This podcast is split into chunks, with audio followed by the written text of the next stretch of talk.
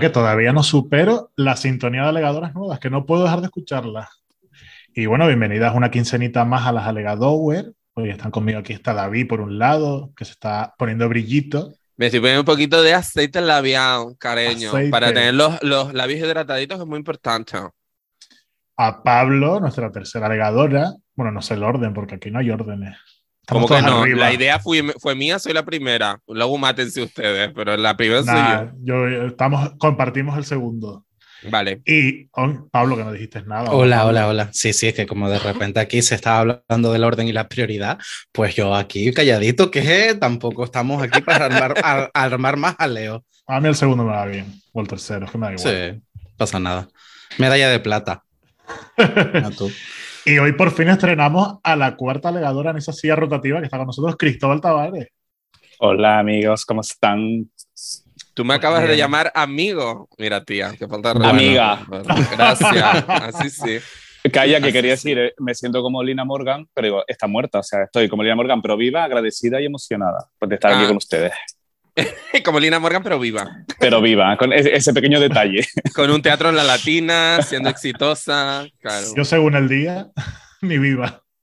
Yo según el día me siento Reina Isabel o Tentachoni. O sea, estoy ahí como entre... Sí, total. Temas de rabiosa actualidad, por cierto. mi, mi Efectivamente. estado natural es la monja incorrupta de la laguna, siempre. ¡Ay, la! Pare- la parece que estoy vivo, pero estoy podrido. Pero igual no, Sí. claro. No. Cristóbal, quizás estás un poco tía Loli. Estoy fatal, gracias. Correcto. sí, yo soy tía Loli. Bien. Lo so- vi siempre. tía Loli es un estado de ánimo. Todos somos tía Loli. Efectivamente. Si alguien te dice que está bien, tienes que desconfiar, porque esa persona no está diciendo la verdad. O sea, ¿cómo estás bien? No estás preparado para esa respuesta. Mm, Claro. O bien no te quiere tocar el coño, lo, cosa que yo agradezco también. Que me digan, ver, a ¿cómo estás veces- bien? Fen- Genial, estupendo. A veces prefiero eso a que, me, a que me cuentes la verdad y te vamos a contarme tus problemas. Yo te lo dije para quedar bien. Según a quien sea, no a todo el mundo, pero la mayoría de las veces como... Pues mira, me duele la rodilla. Tirando, tirando. Ahora mi madre la tengo malita. No sé qué. Es como, eh, no me interesa. Déjame en paz. Eso bien canario de tirando y ya está. Amigas, pues hoy nos reunimos aquí para hablar un poquito de la memoria histórica y... A ver, todas somos conscientes que la dictadura franquista fue un punto negro en lo que es la historia de, reciente de la homosexualidad en España.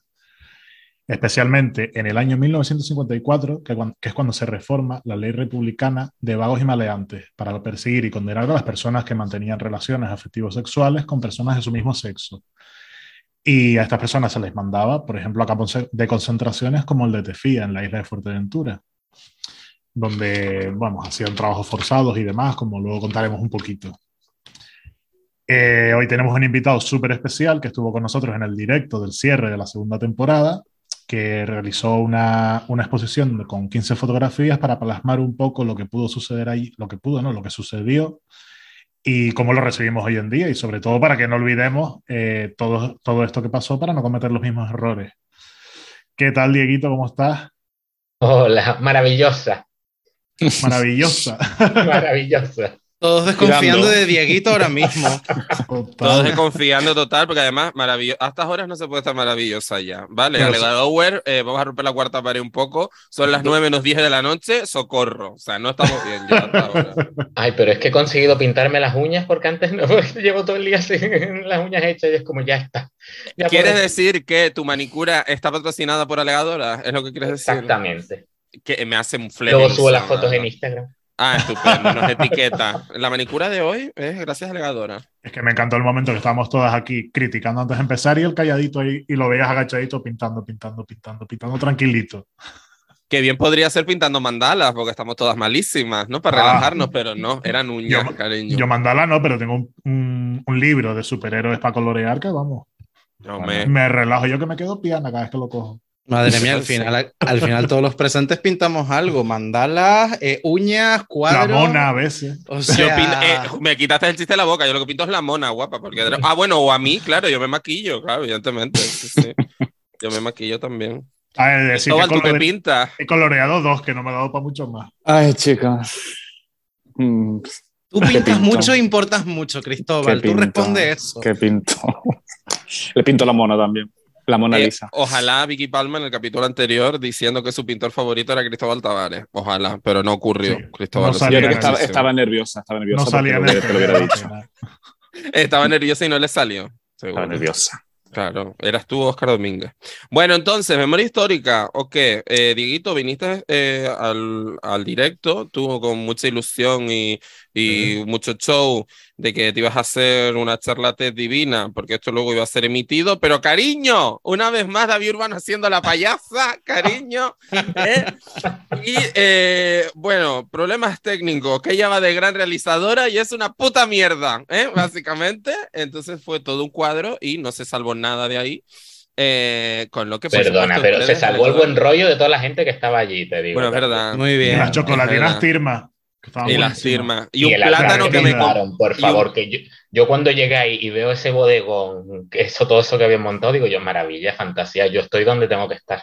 La verdad es que sí. La Y verdad que, es que Da- sí. y que David y yo hicimos una ouija con un vaso de plástico. Efectivamente, que lo sepa el mundo. No Eh, recibimos respuesta, pero eh, se vio, creo que hay un, hubo un vídeo por ahí donde se ve O una- parte de la Ouija. o algo. Sí, o algo donde se ve parte de la Ouija. Fue un desastre, pero bueno, porque no, no, no, se, no se grabó, por lo que sea, querido Halgadower.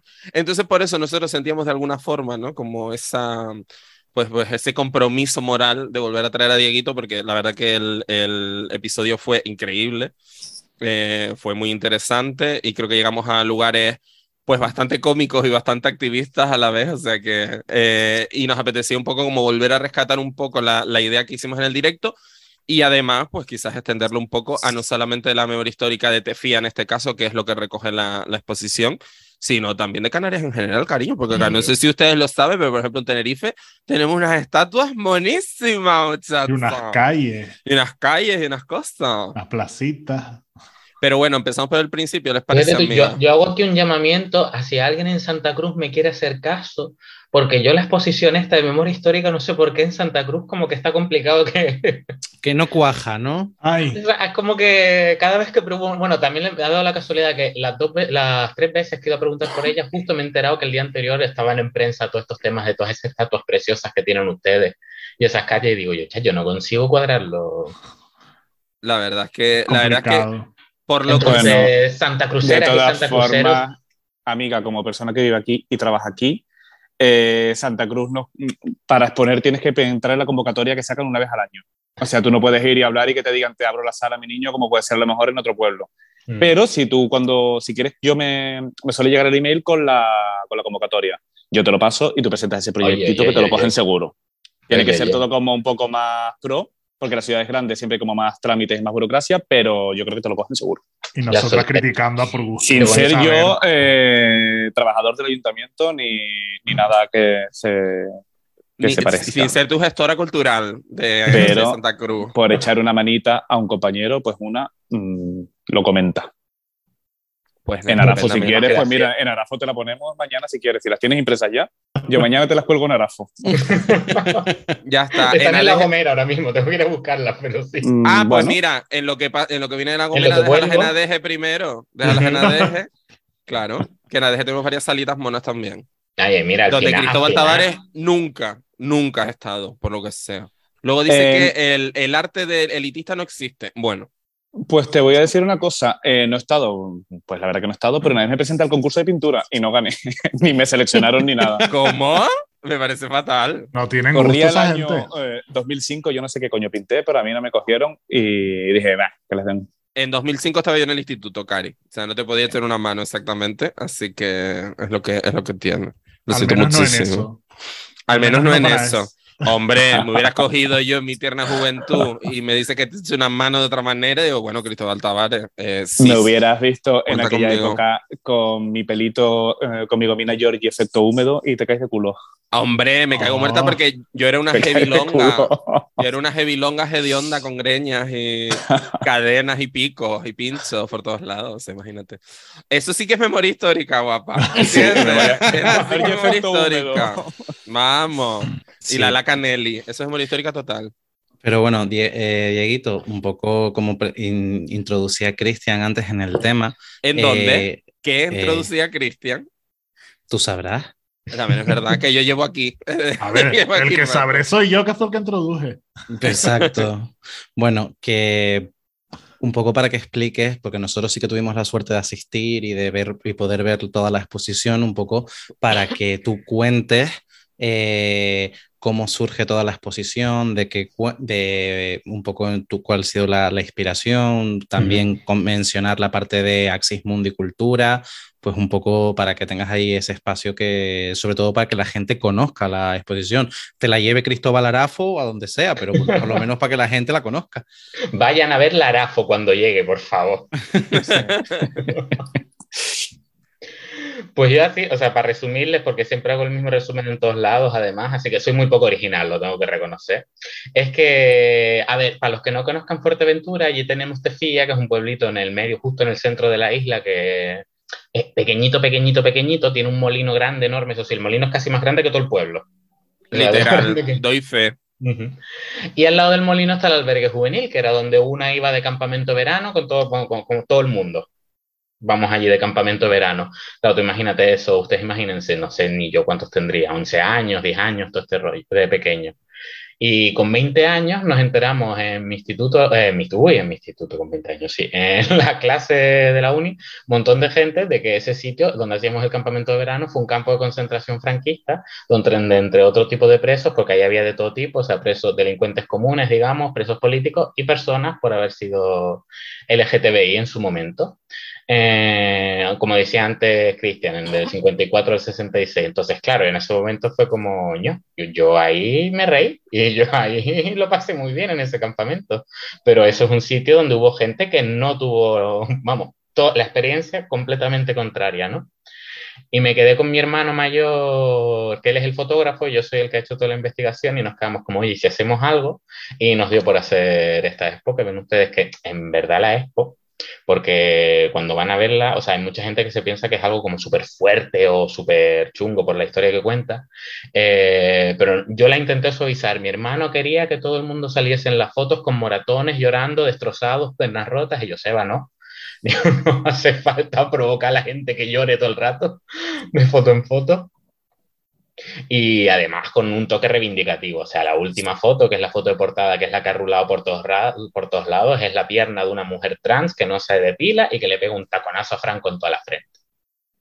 Y es una fantasía, la verdad. Es que probablemente sea la foto que más impacta, o sea, que entiendo por qué cogiste, porque la cogiste de foto de portada, la verdad. completamente. De la expo, sí, sí. Eh, un poco al, al, al, a la luz de lo que comentabas, ¿no? De, de de hecho lo comentamos en el, en el directo, ¿no? A mí precisamente eso es, eso es lo que creo que, que, que está, me saldrá, Dios mío, no sé hablar, no sé hablar es tarde ya. Eh, eh, es lo que más destaca, joder, de, de, la exposición, que no hay crudeza, ¿no? Quiero decir, que al final, ¿no? Estás eh, contando una serie de, de, de, situaciones, ¿no? Que pudieron ocurrir en Tefía, pero que además están hechas como con mucho gusto, sin morbo, ¿sabes? Quiero decir, como de una, de una forma mucho más, comillas, comillas, elegante para la crudeza quizás, ¿no? Que pudo haber ocurrido, ¿no? Que pudo haber ocurrido, que es que eh, en cuanto nos, nos ponemos a bichear un poquito en, en lo que fue Tefía, creemos que fue una cosa como más terrible, que lo fue, pero tendemos como a exagerarlo muchísimo y en realidad, que eso fue una de, la, de, las partes que hicimos también en el directo, que derribamos muchos mitos acerca de Tefía, porque mm. No todo era tan horroroso, que era horroroso, pero no tanto como lo pintan Por algunas, ejemplo, ¿no? No era ni siquiera el sitio de Canarias con más personas LGTBI, porque Tenerife tuvo más personas presas que Fuerteventura. Exacto, eso es un buen dato, por ejemplo. Y, y luego que, que luego, perdona, perdona, luego que, que, que sí que tenemos eh, testimonios, ¿no? Como como comentaste en su momento, que efectivamente hubo como dos periodos eh, diferenciados dentro de, mm. dentro de la, ¿cómo la llamaban? Colonia rural. Colonia penitenciaria agrícola. Agrícola, exacto. eso es otra de las cosas, porque hay, una, hay dos fotos en donde ponemos a una chica lesbiana y a un chico trans, o en medio del campo ese. O sea, para los que no conozcan Fuerteventura, tú coges un desierto llano, lleno de piedras, lleno de arena, y, o sea, ahí tienes la isla, ahí tienes Tefía. Pues misteriosamente esa cárcel se puso ahí porque el director general de prisiones de Península, cuando llegó a Fuerteventura, dice, ay, hemos encontrado un sitio con un montón de agua, con un montón de zona de cultivo, un sitio ideal para que la gente aprenda a rehabilitarse, a hacerse macho, ¿no? Eh, trabajando el campo y tú llegas ahí y tú dices, mira, aquí crece una ulaga de milagro y una aloe vera porque la riegan. O sea, 100%, 100%. Y un, y un saladar si está al lado del mar y ya. sí, o sea, sea, sí, sí, es un sitio 100%. precioso para ver las estrellas porque no hay contaminación lumínica para nada, pero para plantar papas no. Correcto. Ahora que has, que, has, que has dicho esa imagen, me he imaginado el, el desierto y eso, y me, me, ha venido Priscila Reina del desierto al final, porque. Pues mira un poco, la verdad, las dunas están La un poco más que- arriba, pero sí. Un poco sí. Que eso, que decía que había como dos, eh, como dos mm, eh, periodos, ¿no? Muy diferenciados dentro de la colonia agrícola. Dieguito, si nos quieres sea, comentar un poco con esa movida. Porque los primeros años fueron muy bestias, entonces, claro, o sea, por ejemplo, hay uno que se llama Octavio García, una de las dos personas que se visibilizó, que él contaba que, por ejemplo, no podían tocar a los otros presos, o sea, pero tocar es en plan tocar el hombro o cualquier gesto fraternal, pues se llevaban una paliza. Lo que pasa es que, claro, que tuvieron que rebajar el nivel también porque eso no dejaba de ser un campo de rehabilitación. O sea, la gente se piensa, como decíamos, de derribar mitos, que ahí se iba para tipo campo de exterminio nazi, una cosa así, nada que ver, o sea, máximo que te quedabas tres años y la teoría era pues trabajando el campo y construyendo muros, te hacías macho y te hacías hetero, porque así es como funcionan las cosas. Y, y, después volvías, pues, bueno, no volvías a tu ciudad porque te exiliaban, no te dejaban volver a tu ciudad de origen. Aunque hay historias graciosas, como por ejemplo la de Octavio, que yo soy muy fan de este hombre, porque este hombre cogió y soltó y lo dijo así.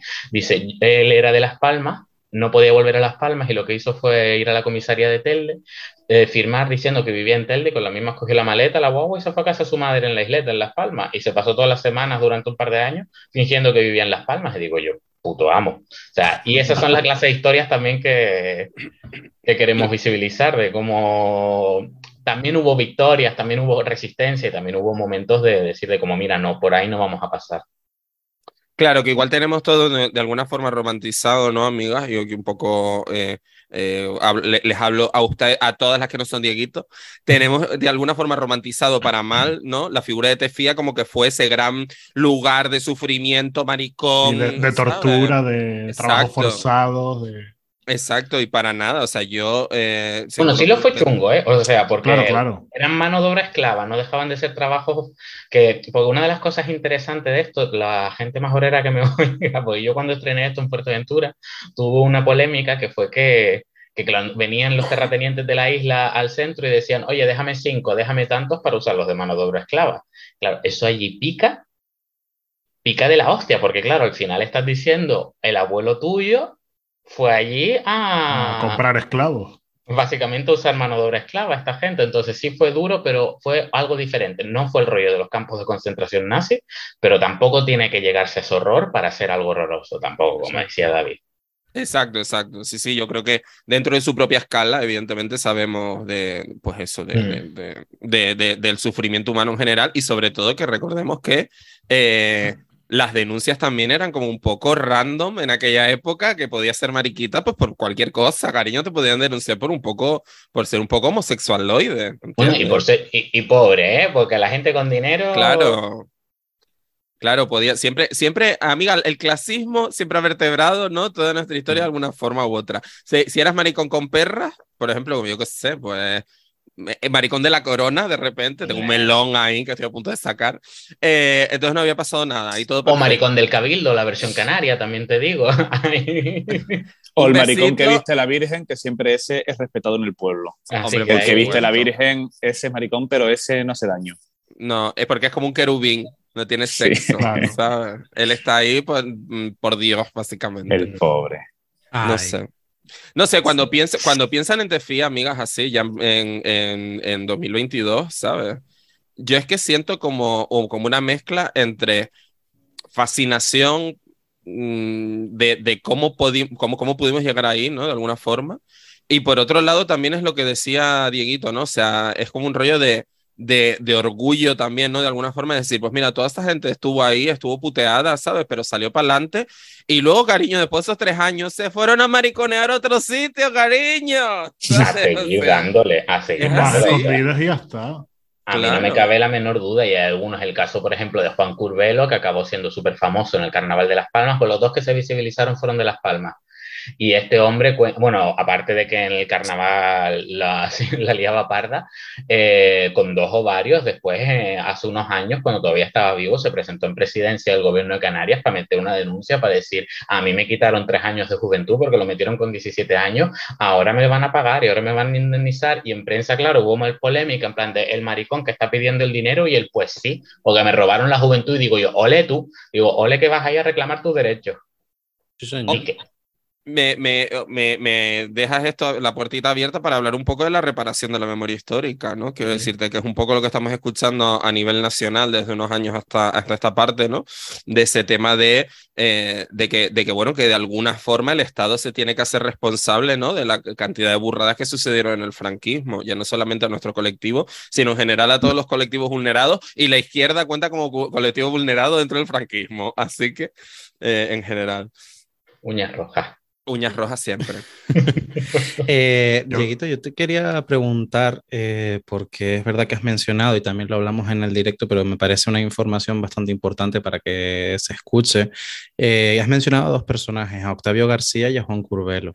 Eh, me gustaría que dijeras cómo se, que, cómo se visibilizaron ellos, o sea, qué, qué actos llegaron a hacer, que, cómo fue ese momento de decir, bueno, pues me visibilizo, lo, quiero contar esto, quiero contar el, el, horror, que es verdad que no queremos hacerlo de menos, porque, porque no, es un campo de no fue un campo de concentración, pero como tú, des como tú muy bien apuntabas antes, eh, no deja de ser terrible, no deja de ser horroroso. Las torturas por las que pasaban estas personas. Entonces, si nos pudieras indicar eso, pues algún, cómo, la forma en la que se visibilizaron, cómo, no sé si podrían considerarse hasta activistas o no en este caso, no sé, tú, tú cómo En este caso, o sea, yo, bueno, yo súper fan de Juan Curbelo porque además él, por ejemplo, no solo tuvo esta iniciativa de, de reclamar una indemnización, sino él iba a estar menos tiempo, no iba a estar los tres años en la cárcel, pero por lo visto, o sea, oficialmente era revoltoso.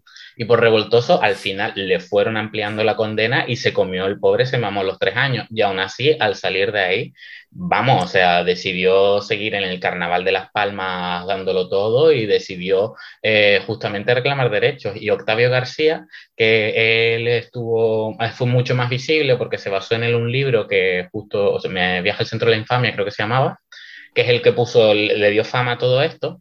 Ese hombre, por ejemplo, sí consiguió viajar a Fuerteventura y que la tele canaria y varios medios de comunicación se acercaran a Tefía para contar la historia.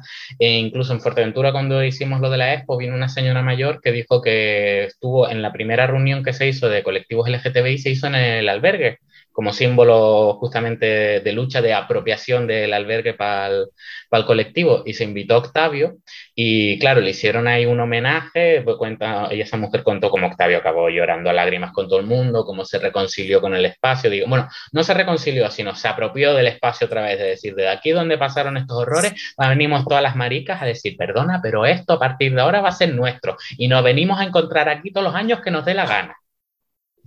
Pues mira, ojalá, la verdad, porque el orgullo de Fuerteventura tendría que ser en Tefía, lo sabemos todo. Debería. Y encima hay, hay un albergue para quedarse todo, imagínate. Man, imagínate. Y, entre nosotras, unas fiestas que se pueden montar ahí porque no hay nadie alrededor. Es verdad que estás solita, hay unas lomas allí, Mari, donde puedes hacer cruising detrás de la loma, el molino que hay un montón de gente. Hay que plantar un palo, David.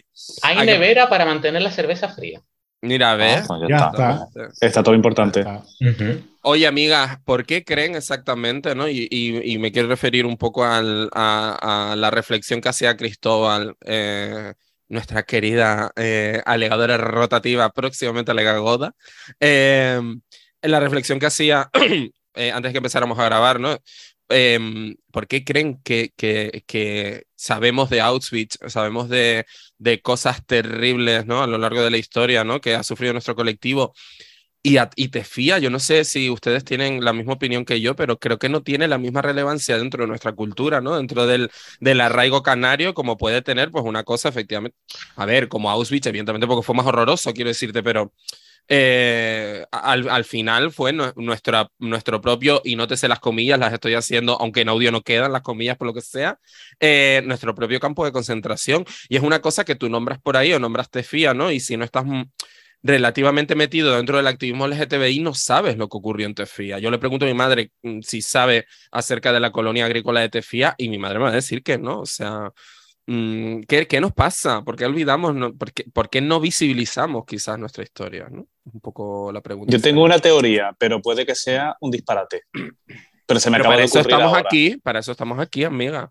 A ver, yo creo que eh, como canarios sabemos que hay islas que tienen unos perfiles y otras tienen otros. Y yo creo que Fuerteventura eh, la hemos visto tanto como una isla de ir en verano a vacaciones a la playa, vas a Corralejo coges, vas a Betancuria, que creo que no hemos puesto el, el, la lupa en la problemática de Tefía o de otras mm, instituciones que puede haber por allí, porque cuando vas de vacaciones tampoco te apetece decir, a lo mejor en Berlín sí vas a ver el Monumento al Holocausto porque es como la ruta de la ciudad, pero a lo mejor en Fuerteventura cuando hemos ido, yo he ido mil millones de veces a Fuerteventura y a mí nunca se me ha ocurrido ir, ni nadie me lo ha dicho, ni, hay, ni he visto carteles, ni he visto nada, que los habrá. Pero creo que al ser una isla de, de, Fuerte, de, de destino más vacacional para los canarios, creo que cuando vamos nos vamos pensando en eh, voy a meterme en este drama y voy a reivindicar.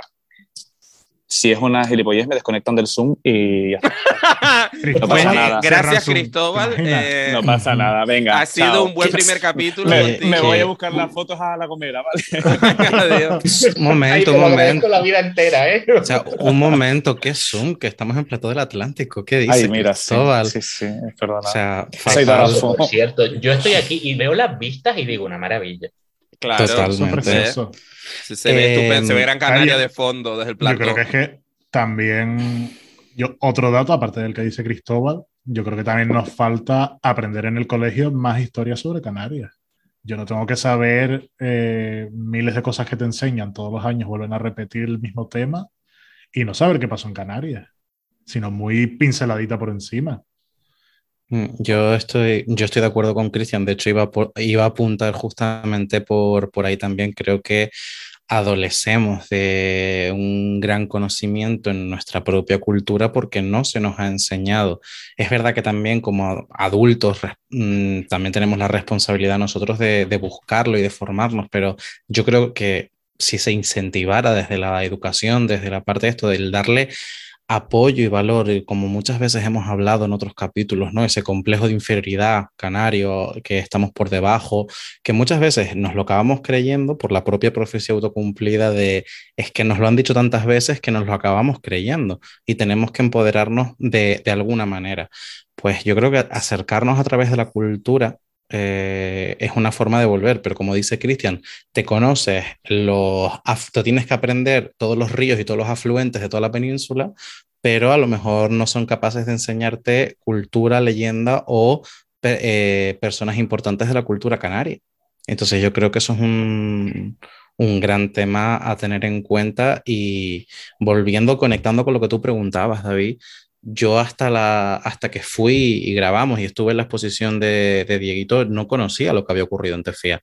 De hecho, prácticamente Tefía ni me sonaba hasta que David nos pasó, antes de que tuviéramos el directo, cuando lo estábamos organizando, nos pasó la información para ver la exposición y para todo eso. Yo es que ni siquiera conocía el municipio. O sea, no sé si es pueblo, municipio, lo que sea, pero... Pues pueblo, amiga. Bueno, pues, pues ni siquiera lo conocía.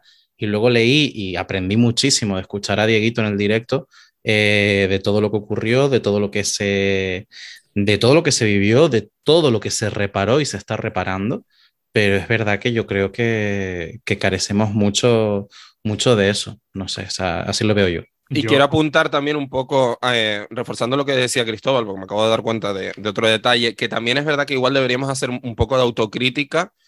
Las eh, islas capitalinas tendremos que hacer un poco autocrítica porque hemos siempre... eh, eh, Monopolizado. Gracias, Mirado- era la, era la palabra que estaba sí. buscando. Exactamente. Hemos monopolizado mucho como la narrativa todo el rato, ¿no? Y les voy a poner un ejemplo mm, clarísimo que me viene a la cabeza.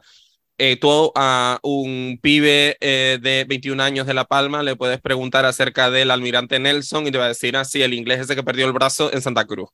¿Vale? Porque lo sabe. Quiero decirte, es una cosa que es como de, de- es, historia de Canarias, pero que es una cuestión como muy común que se conoce en el resto de Canarias. Y sin embargo no sabemos, cariño, de la batalla del cuchillete, ¿sabes? Que fueron, los ingleses intentaron bajar a, mira, Dieguito sí sabe, obviamente porque es de su isla, que llegaron allí a la playa de Tuineje y ellos intentaron eh, matar a toda la peña que había allí para conquistar y cogieron los cuatro mm, eh, granjeros y los cuatro agricultores que habían ahí, soltaron a los camellos, montaron tan fuerte pifostio porque no tenían armas y salieron los ingleses huyendo. Y a mí, sinceramente, me parece más eso, una fantasía, que estar con armas y cañones. O sea, que estamos hablando de gente que estaba con palos y, asada.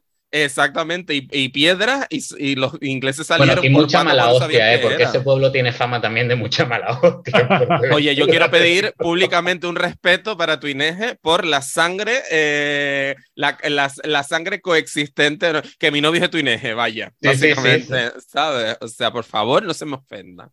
eh, pero es eso, ¿no? Es quizás de repente en las islas capitalinas hemos eso, monopolizado toda la narrativa de la historia de Canarias y no somos conscientes de, pues, esa, pues, eh, pues, pues, eso, ¿no? Todo lo que ocurre quizás en, las islas no capitalinas. Pero yo ahí voy, voy a soltar un popular opinion a tope, pero yo con todo esto, porque yo trabajo haciendo rutas culturales también, tema, por ejemplo, rescatando las historias de las brujas, cosas de la Inquisición, y yo al final he llegado a la conclusión de que hasta hace muy poquito la mayoría de historiadores eran unos putos machistas racistas, homófobos.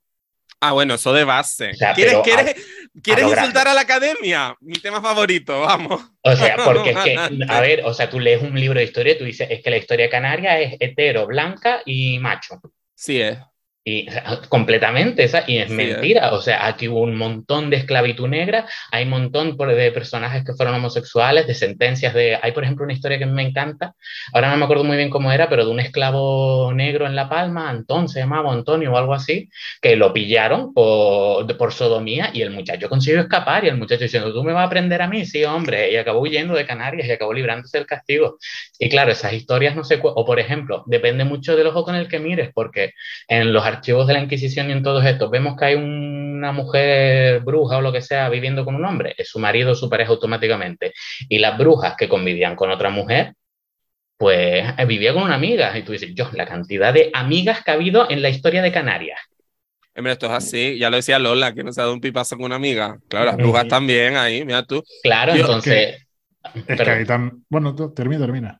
No, digo, y claro, al final yo trabajando con todos estos temas, con lo de Tefía o con los archivos, por ejemplo, de la Inquisición de esclavos o de brujas y tal, y te das cuenta, es, es que si tú lo lees con un ojo un, un poquitito solo más deconstruido, no mucho, ¿sabes? solo un poquitito, y dices, no, aquí en verdad hay un montón de información, o sea, mucha historia LGTBI, mucha historia de las mujeres, mucha historia de las personas racializadas, invisibilizada como una casa, ¿sabes? Y, y la gente que tiene el poder, pues, ¿qué quiere? Quiere una canaria blanca y pija y esas cosas. 100%. Una lagunera, perdón, ¿eh? A la laguna, pero... Ay, con lo que me gusta a mí, que soy más orera y ahí en Fuerteventura no llueve, yo en la laguna soy tan feliz que en agosto tengas que usar Rebeca. Pablo me ha mirado con cara asesina, ¿sabes? En plan de, oh, con la laguna también vamos a tener demanda, David. Mm, no, porque como hay una lagunera aquí ya podemos hacer chistes, todo así. Ah, vale, es verdad, correcto. ¿Cómo estás tú? luego, luego no nos llaman a nosotros para abrir el pregón de las fiestas de la laguna y hablamos con Luis Geray y tenemos problemas. Es verdad. Por eso no nos llaman. No, pero. hace mucho frío. Yo creo que el pregón del Médano, la Deje. Claro. América. Donde, haga más calor. En el Babylon. A ver, que nos llamen al de la laguna también, porque ellas, ellas son de izquierdas y de construidas. Ellas nos van a asumir que es verdad que había mucho clasismo lagunero histórico. Esto es así, amigas. No todos, evidentemente, pero, pero sí que lo hubo. ¿Qué ibas a decir, pero... Cristian? Perdón. Ay, perdón, sí. Cristian no soy yo. No, casi. No, casi. eh, no, que iba a decir que también parte de lo que no se estudia tanto lo de Tefía, por ejemplo, es el borrado de un poco de la historia LGTBI, porque al final, ¿cuántos hay artistas, escritores, pintores y demás LGTB que no lo sabemos? Y, por ejemplo, para eso ya de paso, si recomendamos un poquito otro podcast, el de Grandes Maricas de la Historia, que te enteras de gente que, que, has estudiado toda la vida y nunca te han dicho lo que eran de verdad y a quién estaban dedicadas sus obras.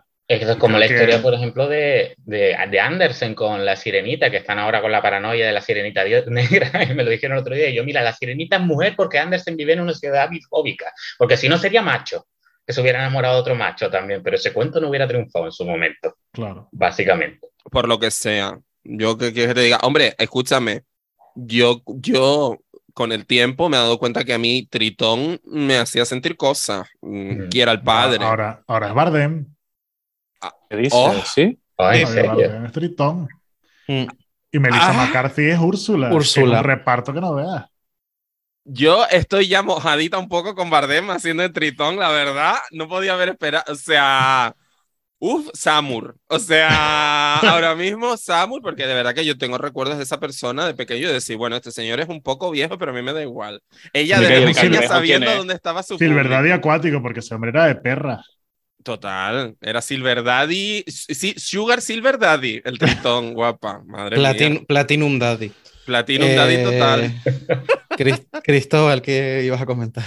Eh, se me han ocurrido muchas gilipolleces, pero que quiero decir una cosa Pero bonita, porque al final... Pero interven, eh, hijo mío, interven, porque si no. Sí, sí, Claro. pero mira, cuando uno lo invitan a la casa, primero tiene que estar una calladita y después ya se va soltando. Pero mira, Pero- tú ya eres de la casa que abres la nevera y todo cuando llegas. ¿entiendes? sí, sí.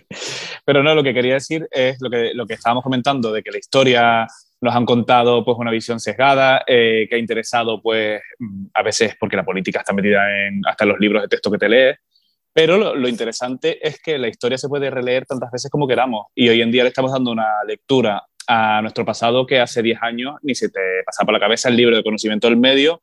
Eh, a mí me contaron Gary Honay la leyenda y para mí eso ya era como con eso me valía, no me hacía falta que me contaran nada más.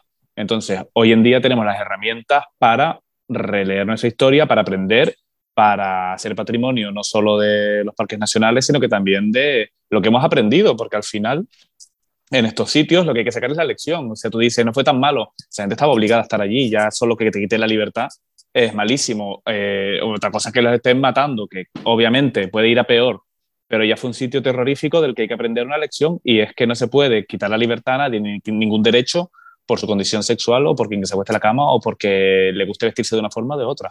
Eso afortunadamente hoy lo miramos y nos parece eh, cosas muy antiguas porque pasito a pasito eh, vamos ganando derechos, pero eh, es fundamental no olvidar de dónde venimos para no volver. Y, y, no me acuerdo quién decía una frase que decía que un pueblo que no conoce su historia está condenado a repetirla. Y es verdad, o sea, hay que decir estas cosas pues con tu exposición, con un podcast, con... Yo sigo muchos Instagram, en muchas cuentas de Instagram que cuentan muchas anécdotas y cosas de Canarias y, y yo aprendo mucho, pues fíjate, eh, viendo TikToks y viendo... Eh, perdiendo el tiempo en las redes. O sea que al final eh, creo que hay muchos medios y muchas herramientas para que hoy en día nos demos cuenta de nuestra historia sin que nos la hayan contado. Yo no necesito que me vengan a contar mi historia porque yo puedo leer, investigar, ir hablar con la gente del pueblo o ir a ver una exposición y leerme un proyecto. Así que bueno, tenemos las herramientas, lo que falta son las ganas. Y también tenemos que hacer un poquito de autocrítica y creo que los canarios también nos gusta mucho el golpito en el pecho y el frepica guañac, pero leer un librito tampoco nos gusta mucho y tú vas en el tranvía y nadie va leyendo, sino que escuchando con la música con el altavoz puesto. Entonces también hay que empezar a... La, historia no se te mete sola, hay que empezar a tener un, interés personal por aprender, por saber hacia dónde vamos y por construir una sociedad que sea más justa y que haya aprendido sus errores. O acudir a las rutas de Axis Mundi también, lo suelto. Por, por ejemplo. Hay... también. Y, eh, y, justo yo iba a decir, porque me iba a, hacer un, iba a hacer un poco de autobombo también, quizás también por eso es importante, ¿no? Que hayan en nuevos formatos, pues como este mismo, ¿no? Como alegadoras, donde de repente nos podemos sentar aquí, cinco amigas, a charlar, ¿no? Acerca de este tema y que de repente eh, las personas que nos estén oyendo, pues estén entretenidas y le cuenten además eh, la historia de otra forma, ¿no? Que parece que tenemos en la cabeza siempre que la cultura es una cosa serísima, ¿no? Y al alcance de poco, y no tiene por qué ser así tampoco, ¿no? Si al final esto se trata de aprender un poco entre todas, ¿no? Y, y, y, de, y, de, saber un poco cómo funciona el mundo. Es que no puedo estar más de acuerdo contigo, Cristóbal, o sea que de gilipollas nada, cariño, que ha sido eh, un aporte eh, esencial. Necesitaba arreglar lo de Fuerteventura, destino vacacional. no, pero es verdad. Pues Necesitaba fíjate, quitarme esa, esa, teoría, pero si es verdad lo que dices, que al final la cultura hay que democratizarla. Sí, y no puede ser una cosa elitista. Y mira, yo veo un podcast, o un podcast, no, perdón, una publicación que, que empieza, ¿sabías qué? Y yo automáticamente me meto a leerlo. Correcto. Porque es una tontería, pero te engancha. Si tú me das un ladrillo eh, un, en el diario de avisos que viene el dominicano, pues yo seguramente no me lo lea. Pero con un poquito de gancho coges a la gente, porque la gente eh, hoy en día le damos tres minutos como mucho a un artículo. Entonces, coño, condensa las ideas, eh, se puede hacer vídeos, se puede hacer de muchas maneras. Y es importante saber la historia. Es importante saber por qué hay polémica con ese monumento de Franco en la Rambla de Santa Cruz. No puede ser que el monumento más grande de la capital de Tenerife sea este señor montado en un ángel con una espada eh, y que nadie tenga los santos huevos de quitar esa cosa de ahí. nadie lo quita. Y lo que tendríamos que haber hecho nosotros es ya, eh, pues hacer como Tita con no a la tal, algo así, pero ir a talarlo nosotros. O sea, al final del pueblo nos quejamos mucho, pero tampoco actuamos. Yo no soy esas personas que va a ir a lanzarse allí, pero ¿cuántos años lleva esa, esa cultura incordiando a muchísimos ciudadanos? Porque al final, yo no sé ustedes la historia de cada uno. Yo, que yo conozca de mi familia, el franquismo no mató a nadie. Pero si a mí tú me dices que mi tatarabuelo lo mataron y yo tengo que pasar en el semáforo en rojo, que encima ese semáforo tarda muchísimo en ponerse en verde, Ay, y sí, estás ahí enchufado viendo ese señor con, con toda la gloria y con toda su lujuria, como decía Manuel Atrasovares, pues igual, que, igual me caliento un día y le lanzo un arte de pintura. Y Pues me- deberíamos, deberíamos pintarlo con la bandera del orgullo, cariño. De arriba Bueno, yo, yo no, no hay que vincular el orgullo a esos iconos, así que Bueno, tienes toda la razón, es verdad. un pegote de piche y, y el orgullo y los colores nuestros reivindicarlos en cosas que valgan la pena. Tienes yo entiendo la, memoria, entiendo la memoria histórica y hay que aprender, pero también creo que hay que mirar al Mm. futuro. Yo sé- saber de dónde venimos, pero tampoco podemos estar emposados en todas las cosas. También vuelvo y repito que porque a mí no me ha tocado esa, eh, si yo fuera un si Juan este Octavio fueran mis tíos, seguramente yo querría vengar un poco esa, esa memoria de ellos o intentar pues ser más activista, porque al final todos no- nos involucramos en las cosas que nos tocan de cerca. 100%. Y suena egoísta, pero es que si no te toca, pasas. Y, y claro que hay mil campañas en el mundo para que le demos voz, pero tienes que seleccionar las que te tocan la fibra. Y hay gente que le toca la fibra los perritos, hay gente que le toca las no sé cuántas y a otros la memoria histórica y todas son respetables. Que también entiendo que no nos podemos diversificar en cada día una causa. No se puede ser activista de todo, lo hemos repetido aquí mil veces, no se puede No ser se activista puede de porque todo. estás en todas partes, no estás en nada. Ahora, por eso tu no salud mental, cariño. Por tu salud mental, no se puede vivir así. remarcar lo que decían, eh, conocer nuestra historia, no solo la historia negra, a veces no sabemos ni yo veo gente joven que no sabe ni qué el mogrote para comer ni, ni lo que lleva el mogrote, dice el mojo ese con qué es, pues no lo sé, pues a lo mejor hace falta eh, conocer lo nuestro para ponerlo en valor, porque no tenemos mm, la mayoría de las veces ni idea de, de las cosas de Canarias. Sabemos lo que mide el Teide por la canción de Soulsanet. Correcto. O sea que totalmente. si Soulsanet hace una canción de Tefía, pues igual nos aprendemos la historia. Mira, eso Igual, fue igual literal. no tiene, igual no tiene tanto bombo ya, tanto a- arrastre Sulsanet. No, Bueno, no pero lo que la tiene, haga- pero que la puede relanzar, Rosana. su, puede relanzar su carrera. Yo quiero que la haga Mm. Rosana la de Tefía, que es como más su rollo, que además ella puede ser un rollo así como muy sentimental, ¿sabes? De repente, y puede quedar una Mm. cosa bonita. Lunas rotas en Tefía. Lunas rotas en Tefía, vivas, además. Además que haga un concierto allí. Eh, eh, creo que has utilizado un verbo, Cristóbal, muy interesante, ¿no? De- durante todo tu speech, que es el verbo de democratizar. Y me parece que efectivamente, si ahora mismo no, eh, estamos viviendo, ¿no? Una época dulce para este tipo de, de acciones, ¿no? Como estamos hablando de, pues en general, todo tipo de activismo. Porque efectivamente ha habido una democratización de la información a través de las redes sociales. Que eso también implica que mm, de la parte contraria también te salen mierdas como Z, efectivamente, Claro. eso es real. Pero eh, sí es verdad que la gente que tenemos ciertas inquietudes, ¿no? De conocer más cosas, pues hay mucha, muchísima gente haciendo contenido, ¿no? Y con la que verdaderamente te, te, te, te puede, te puede interesar, te lo cuentan muy rápido, muy rápido, como dices tú, ¿no? En tres minutitos ya tienes como la, la lección lista y al menos es algo que te suena, ¿no? Y es, y es una manera también de alejar, ¿no? Lo que estábamos diciendo, ¿no? La cultura de las universidades, de las bibliotecas, etcétera, y traerlas un poco más al mundo real. Y a mí me parece que es una muy bonita manera, ¿sabes? De, de vez en cuando investigar por esas cuentas, yo qué sé, pues, de Canarias Resiste es la primera que me viene a la cabeza. Eh, ¿no? Entrar de repente en Canarias Resiste y, y, y, y, ver, ¿no? Cuál es nuestro pasado colonial, de cuál- porque al final también se trata de, de, de memoria histórica, ¿no? Pasado colonial, una pinga, presente colonial, también te lo digo, pero bueno, eh, ¿no? De, de, toda esta movida, yo creo, que yo creo que es interesante y creo que es una manera también de aprender muchísimo más y yo creo que al menos los presentes estamos más que convencidos de que es una, de que es una buena forma, ¿no? De, de traer lo que uno no sabe o a lo que la educación no llega, ¿no? Pablo, de repente. Sí, sí, sí, yo totalmente, totalmente de acuerdo. Creo que es verdad que, que un poco apuntando a lo que decía Cristóbal y lo que eh, hemos apuntado todos a lo largo del programa, creo que conocer esas cosas es responsabilidad nuestra, eh, pero también es muy importante la forma en la que te la vendan, la forma en la que te la muestren. Dame un formato atractivo, cuéntamelo a través de, cuéntamelo a través de curiosidades, a través de leyendas, en un post, en un pictograma, en un, no sé, actualiza. Y entonces yo creo que aquí rescatamos un poco la autocrítica de somos un poquito vagos, no maleantes, pero un poquito vagos. Y maleantes según la hora y el día. Ya que lo diga. Bueno. Em, pero bueno, que es verdad que también tenemos que movernos un poquito y, ser conscientes también de las cosas. Yo, a raíz de lo que, de lo que comentaba ahora Cristóbal, les lanzo, les lanzo una reflexión, una pregunta, porque me gustaría saber lo que, lo que opinan ustedes, empezando por Tigo, por, por Tigo, por Tigo, Dieguito, que hay mezclado el nombre. Eh, hablamos de memoria histórica y hablamos de restitución, hablamos de perdón, hablamos de venganza. Entonces, la reflexión que les hago es que si para que hay, eh, si tiene que haber venganza para que haya restitución, si tiene que, si tiene que existir esa venganza o ese o que ocurrir algún acto de ese tipo o de tipo mm, violento, semi-violento, para que haya perdón o para que haya restitución de alguna manera. Me gustaría saber qué opinan de eso. Yo ahora me voy a contradecir a tope porque primero voy a decir que apoyo completamente a Cristóbal. Yo quiero que la gente organice una quedada para tirarle piedras a ese monumento y yo pero prometo estar en primera fila.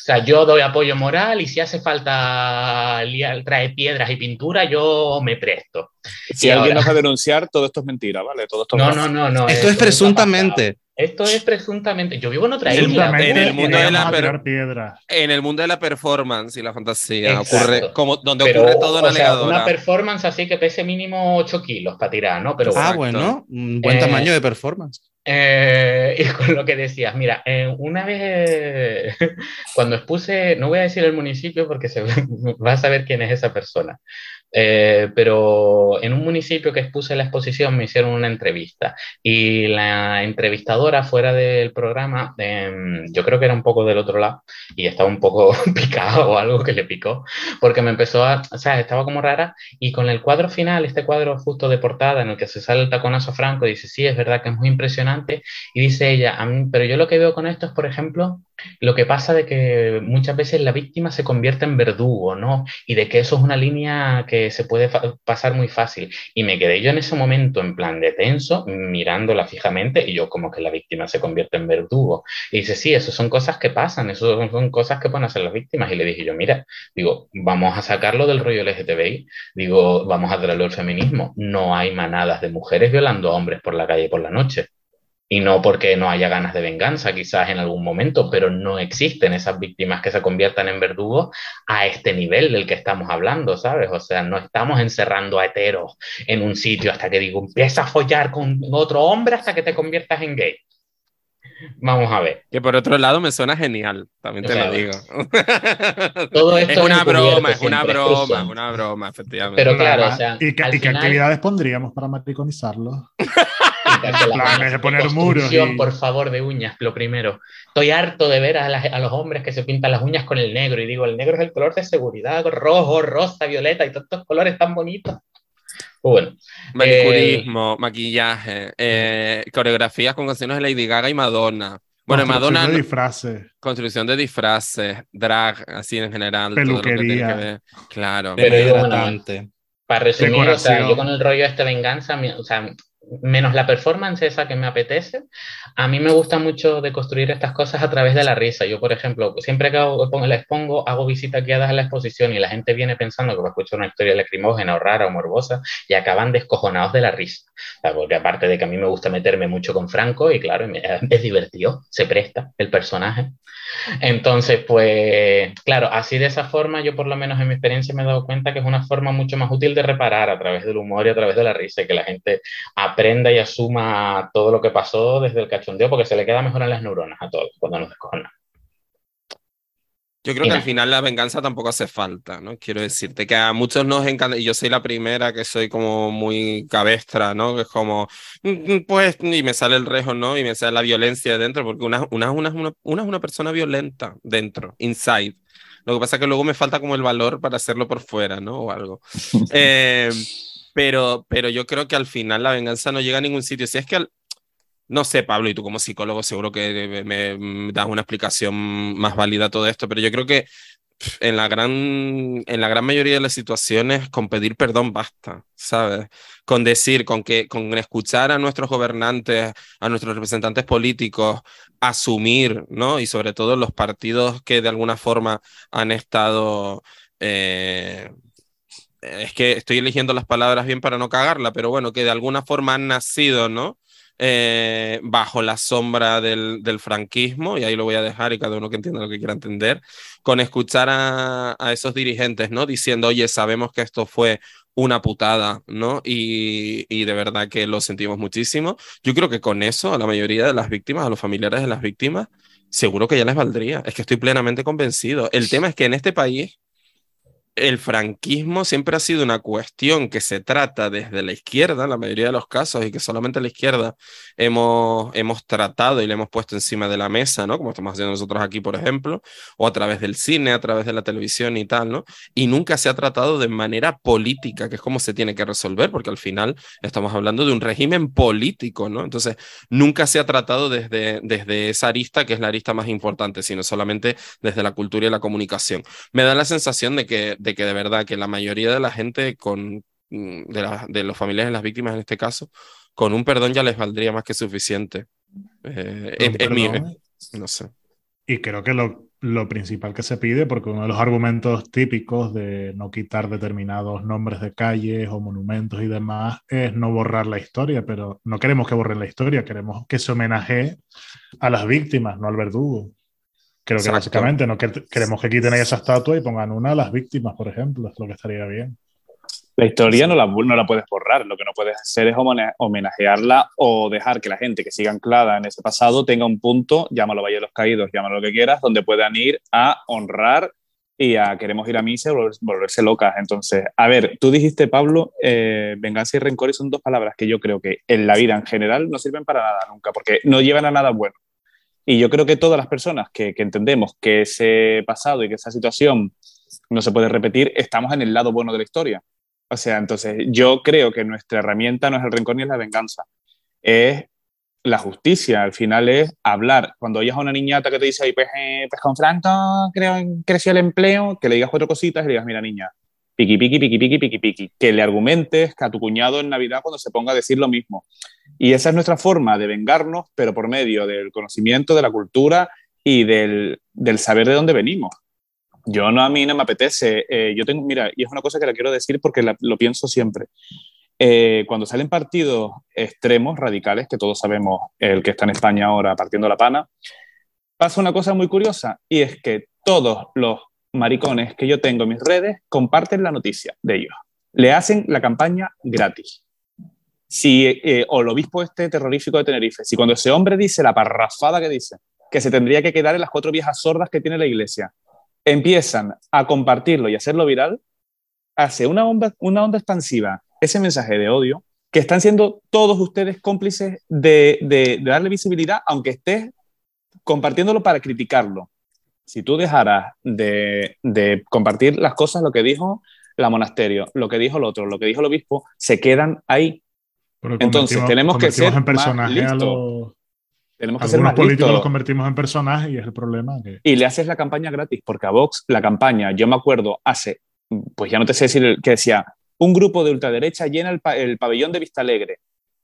Y empezó todo el mundo, bueno, hay un grupo nuevo. Si lo hubieras dejado ahí, se hubieran quedado con los cuatro frikis que son eh, como la falange y todas estas cosas que no llegan a nada. Pero como todo el mundo empezó a compartirlo en las redes como pólvora, le han hecho la campaña gratis y ahora llegan a es que son súper malos, pues no compartas, no le des visibilidad, no pongas el foco en esa peña, pon el foco en la peña que está haciendo cosas que valen la pena.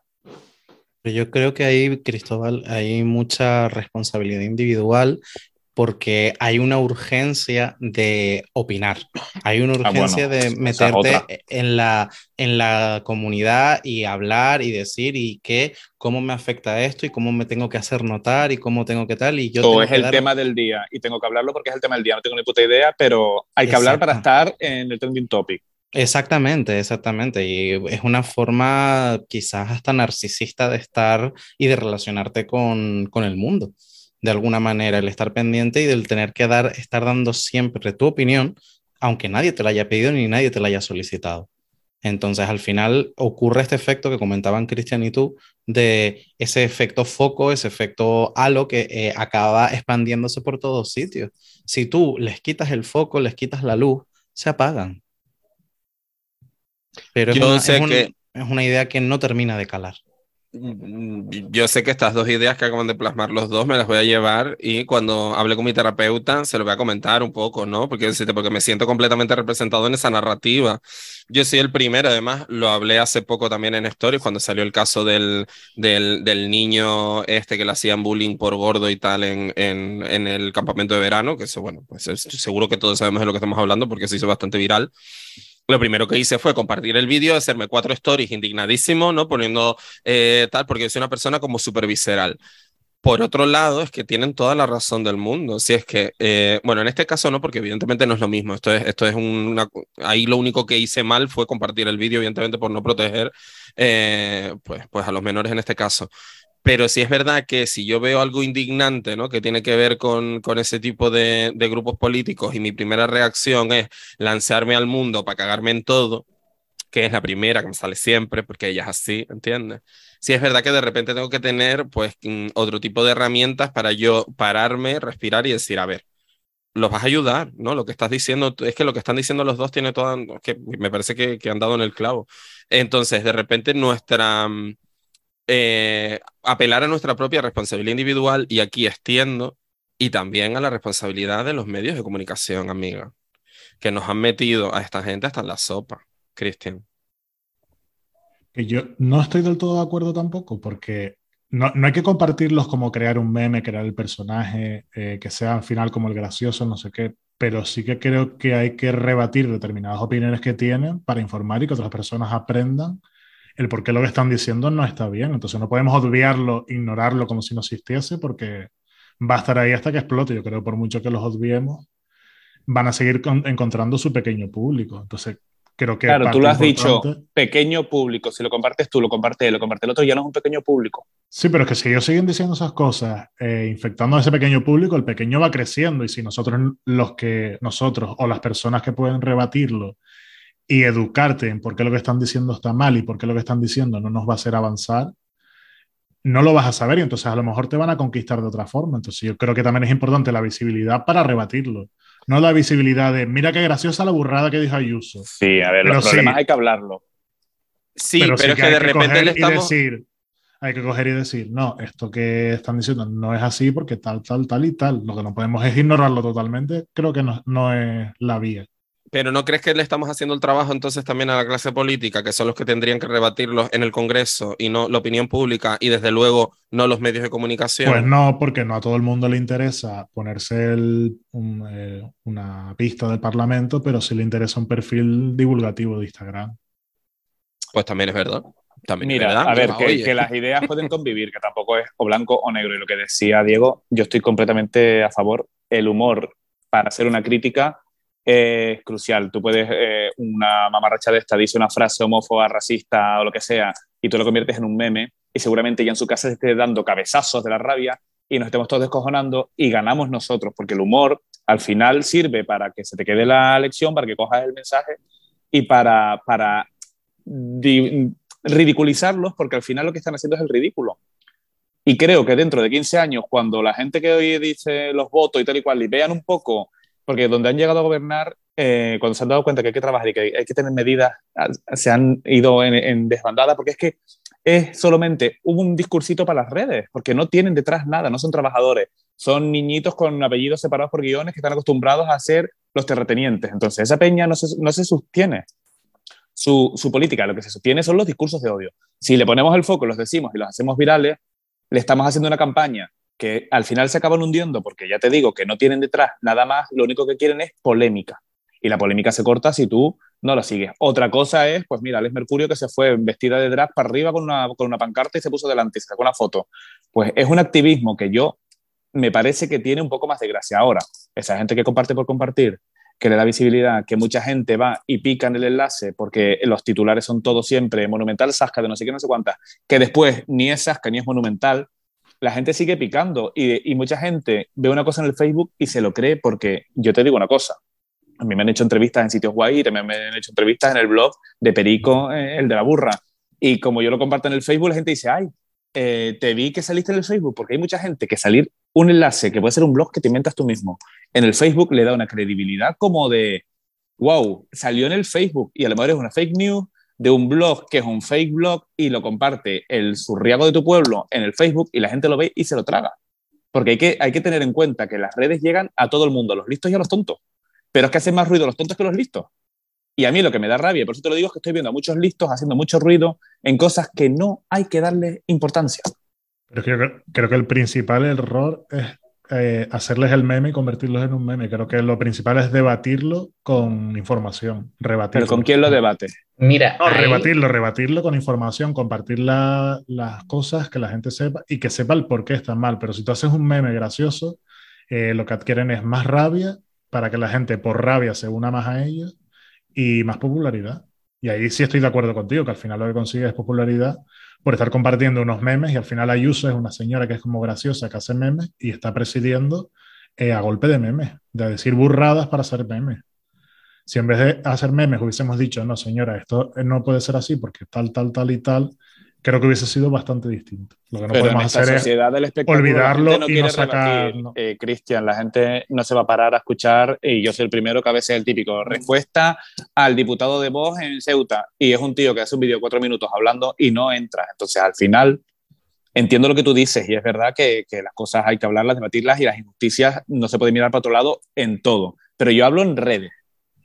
En tú, en tu cara, en la calle, si en el supermercado una señora dice te llama maricón, yo sí que ahí veo que hay que sacar las garras y hay que decirlo y hay que hablar. En la vida real, lo que no podemos hacer es que las redes Es que las eh, redes son la vida real peso. ahora mismo.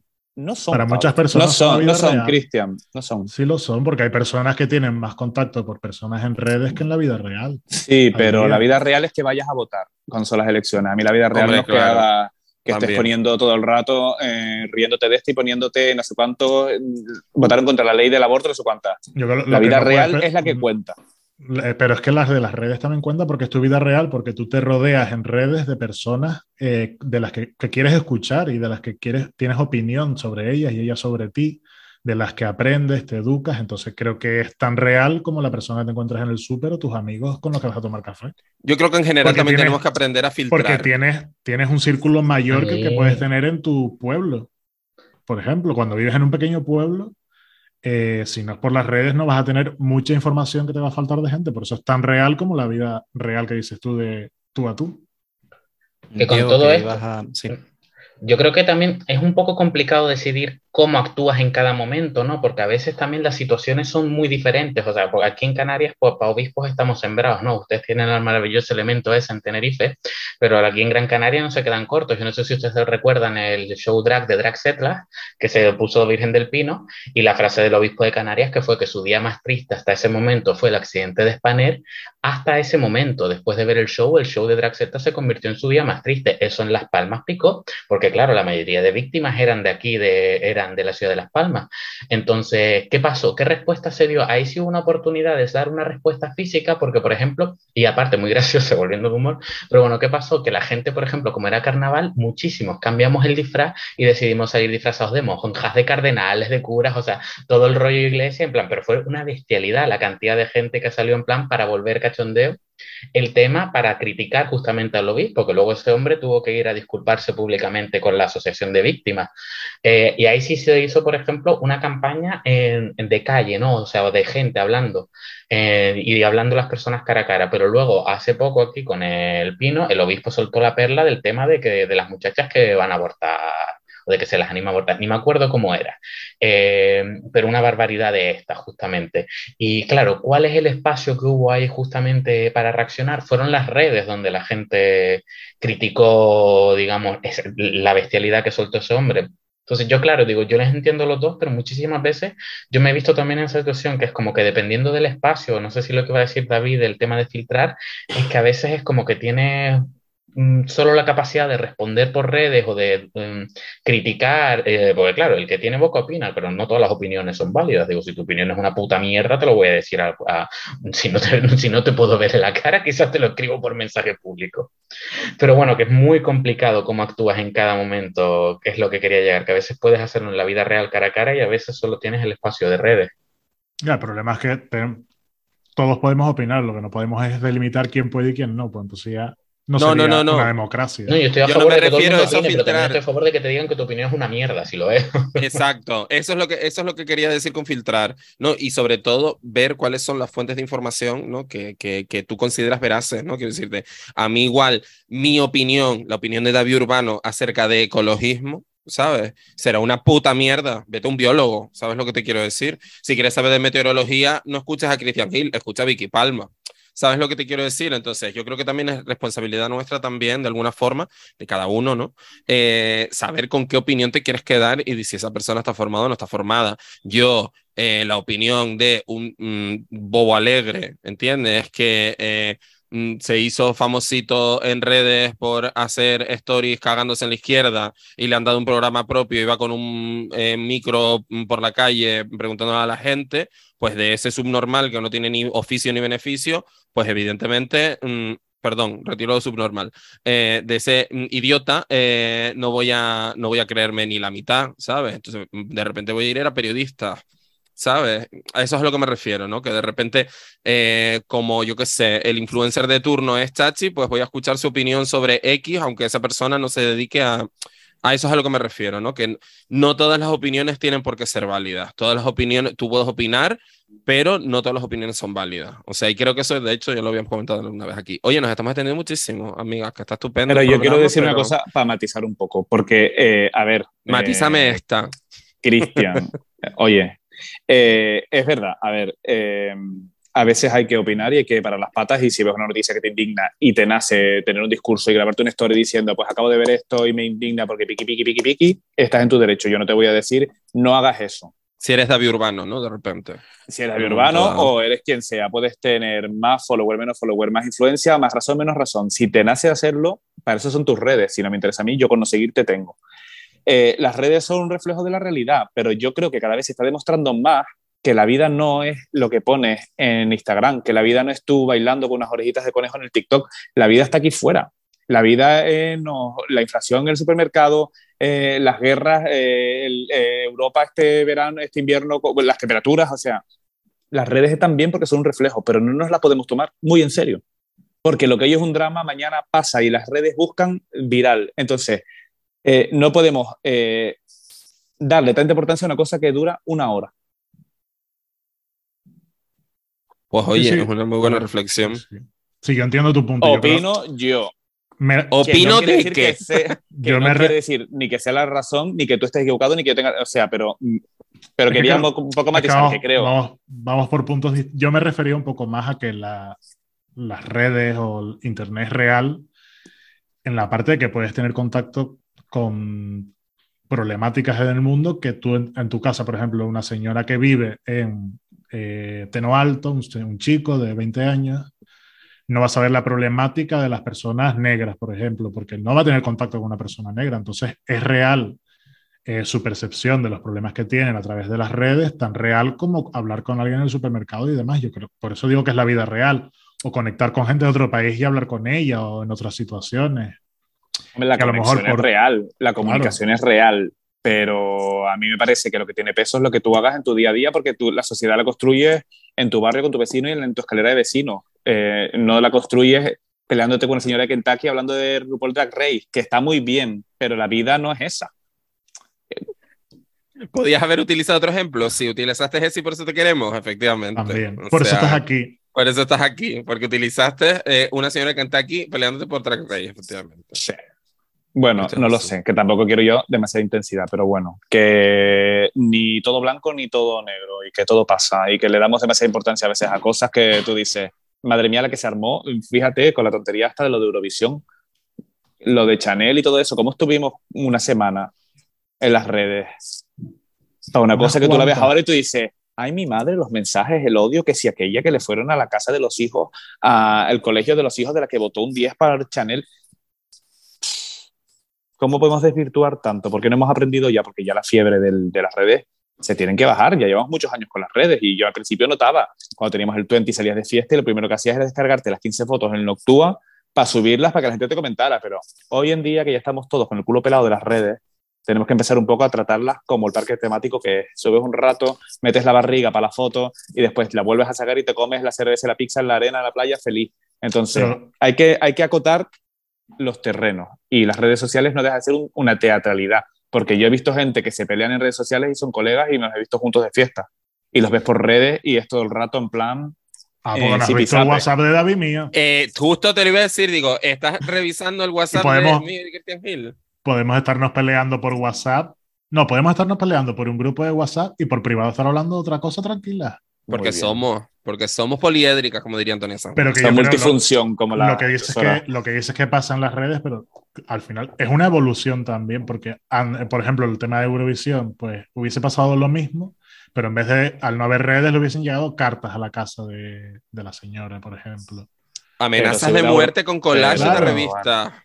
Hoy todo está como la es que es casa una evolución de hermano, la locura, lo que pasa magnificado. es que claro, es una inmediatez y más Todos fácil. tenemos un altavoz y, y hay gente que nos gusta y gente que no nos gusta. Y, y es lo que tenemos que hacer. Para eso, deja de seguir a la gente. Yo, hay gente, yo reconozco que hay gente que la sigo porque no la soporto y me da mucha vergüenza ajena verla. Y ese Grinch a mí a veces me alimenta. Ahora, a mí me gustaría que alguien me, me busque un comentario mío de hater en alguna publicación de alguien. Me cago en ella, se la mando por un amigo por privado, le decimos, mira la basta esta lo que subió hoy, eh, que más le queda todo, eh, secreta, pero no se lo pongo a ella. Claro, Yo hago claro. lo mismo, yo me hago unas stories de No, no, repente yo- diciendo, bueno, acabo de ver a una influencer X. que fatal, fatal. Sí, ¿sabes? No pero lo hay gente que siquiera. necesita eh, sí. lanzarte la bomba en el muro y lanzarte las cosas, y a veces hay gente que ni siquiera te sigue con una cuenta que tú dices, esto es un- una cuenta de estas fantasmas que está soltando el hate aquí y no me da la gana.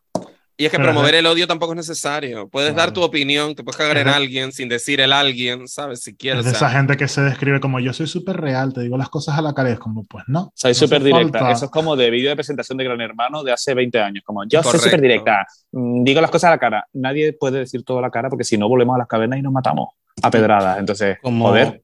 Como hemos dicho otras veces, por favor, alegadores, no confundamos sinceridad con sincericidio, ¿vale? Correcto. Pues tengamos sí. mucho cuidado con esto. Y me gustaría cerrar con una, una última reflexión de, de ustedes. Dieguito, te vuelvo a preguntar a ti también. Eh, al hilo de lo que estábamos hablando, de redes, de memoria, de lo que hay que de, lo- de la incluso de la superficialidad, ¿no? Eh, o de la brevedad, que no me salía la palabra, de la brevedad de las cosas, sobre todo en redes. Eh, retomando el, el- el tema que tenemos hoy, que es la memoria histórica, la memoria histórica en Canarias, ¿tenemos que relativizar también esa memoria histórica o, o- o no? Me ha dejado loco. A ver, eh, sí, incluso, a ver, sí, o sea, me refiero, a ver si he entendido bien, ha pasado bien por mi cabeza y te puedo responder bien. Eh, el- mira, por ejemplo, muchas veces eh, la memoria histórica se puede entender de mala manera, ¿no? O sea, el, Tefía, por ejemplo, lo entienden, que se me olvidó decirlo antes, como un campo de concentración de gays. Y una de las cosas que yo de esto, ahora me voy a hacer un autobombo de la hostia, pero es que estoy tan orgulloso que digo, mira, me lo merezco. Que es que eh, nadie hablaba del hecho de que en era muy probable que hubiesen estado mujeres trans o que hubiesen estado personas no binarias o cualquier otra persona que no que no se identificase como hombre cis. Eh, porque claro, o sea, para franquismo es tú que eres, para mí eres macho, punto, y te, y te escribo con ese nombre. Entonces, la memoria histórica, por ejemplo, del colectivo LGTBI está muy, en ese sentido, muy machista. O sea, y ahora recién se está empezando, sobre todo porque yo tuve un par de también conversaciones con algunas personas y hablamos del tema, de decirle como, oye, si no sabes si ahí hubo personas trans, personas no binarias, etc., digo, ¿por qué las invisibilizamos? Y entonces en la memoria histórica también, eh, no sé si es esto lo que me preguntaste, hey, me estoy metiendo aquí yo un rollazo. No, no, no, eh, tú tira por ahí porque es, es simplemente eso, que yo lo que quería saber es si, si al final, que en, es- en este espíritu de relativizar las cosas o de no tomarnos las cosas tan en serio, también lo podemos aplicar a la memoria histórica o no, Ah. o es un, o es un tema que también tenemos que tomarnos un poco más en serio. Mira, yo creo que sí, que hay que tomárselo en serio, pero yo vuelvo a lo de antes, hay que reírse, ¿sabes? O sea, uno de los cambios, por ejemplo, que yo cuento siempre, una de las cosas que cuento yo en la expo, en las visitas, es que Franco, cuando hizo el cambio de la ley de vagos y maleantes, metió que los homosexuales tenían que estar separados de los heteros porque en las cárceles. ¿Por qué?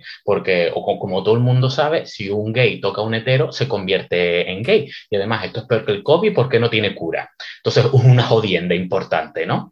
Eh, entonces, claro, eso, por ejemplo, yo siempre lo cuento en las visitas para que la gente se ría, para que la gente mm, le baje ese nivel, digamos, de, de como, buah, de, de solemnidad, ¿no? Quizá.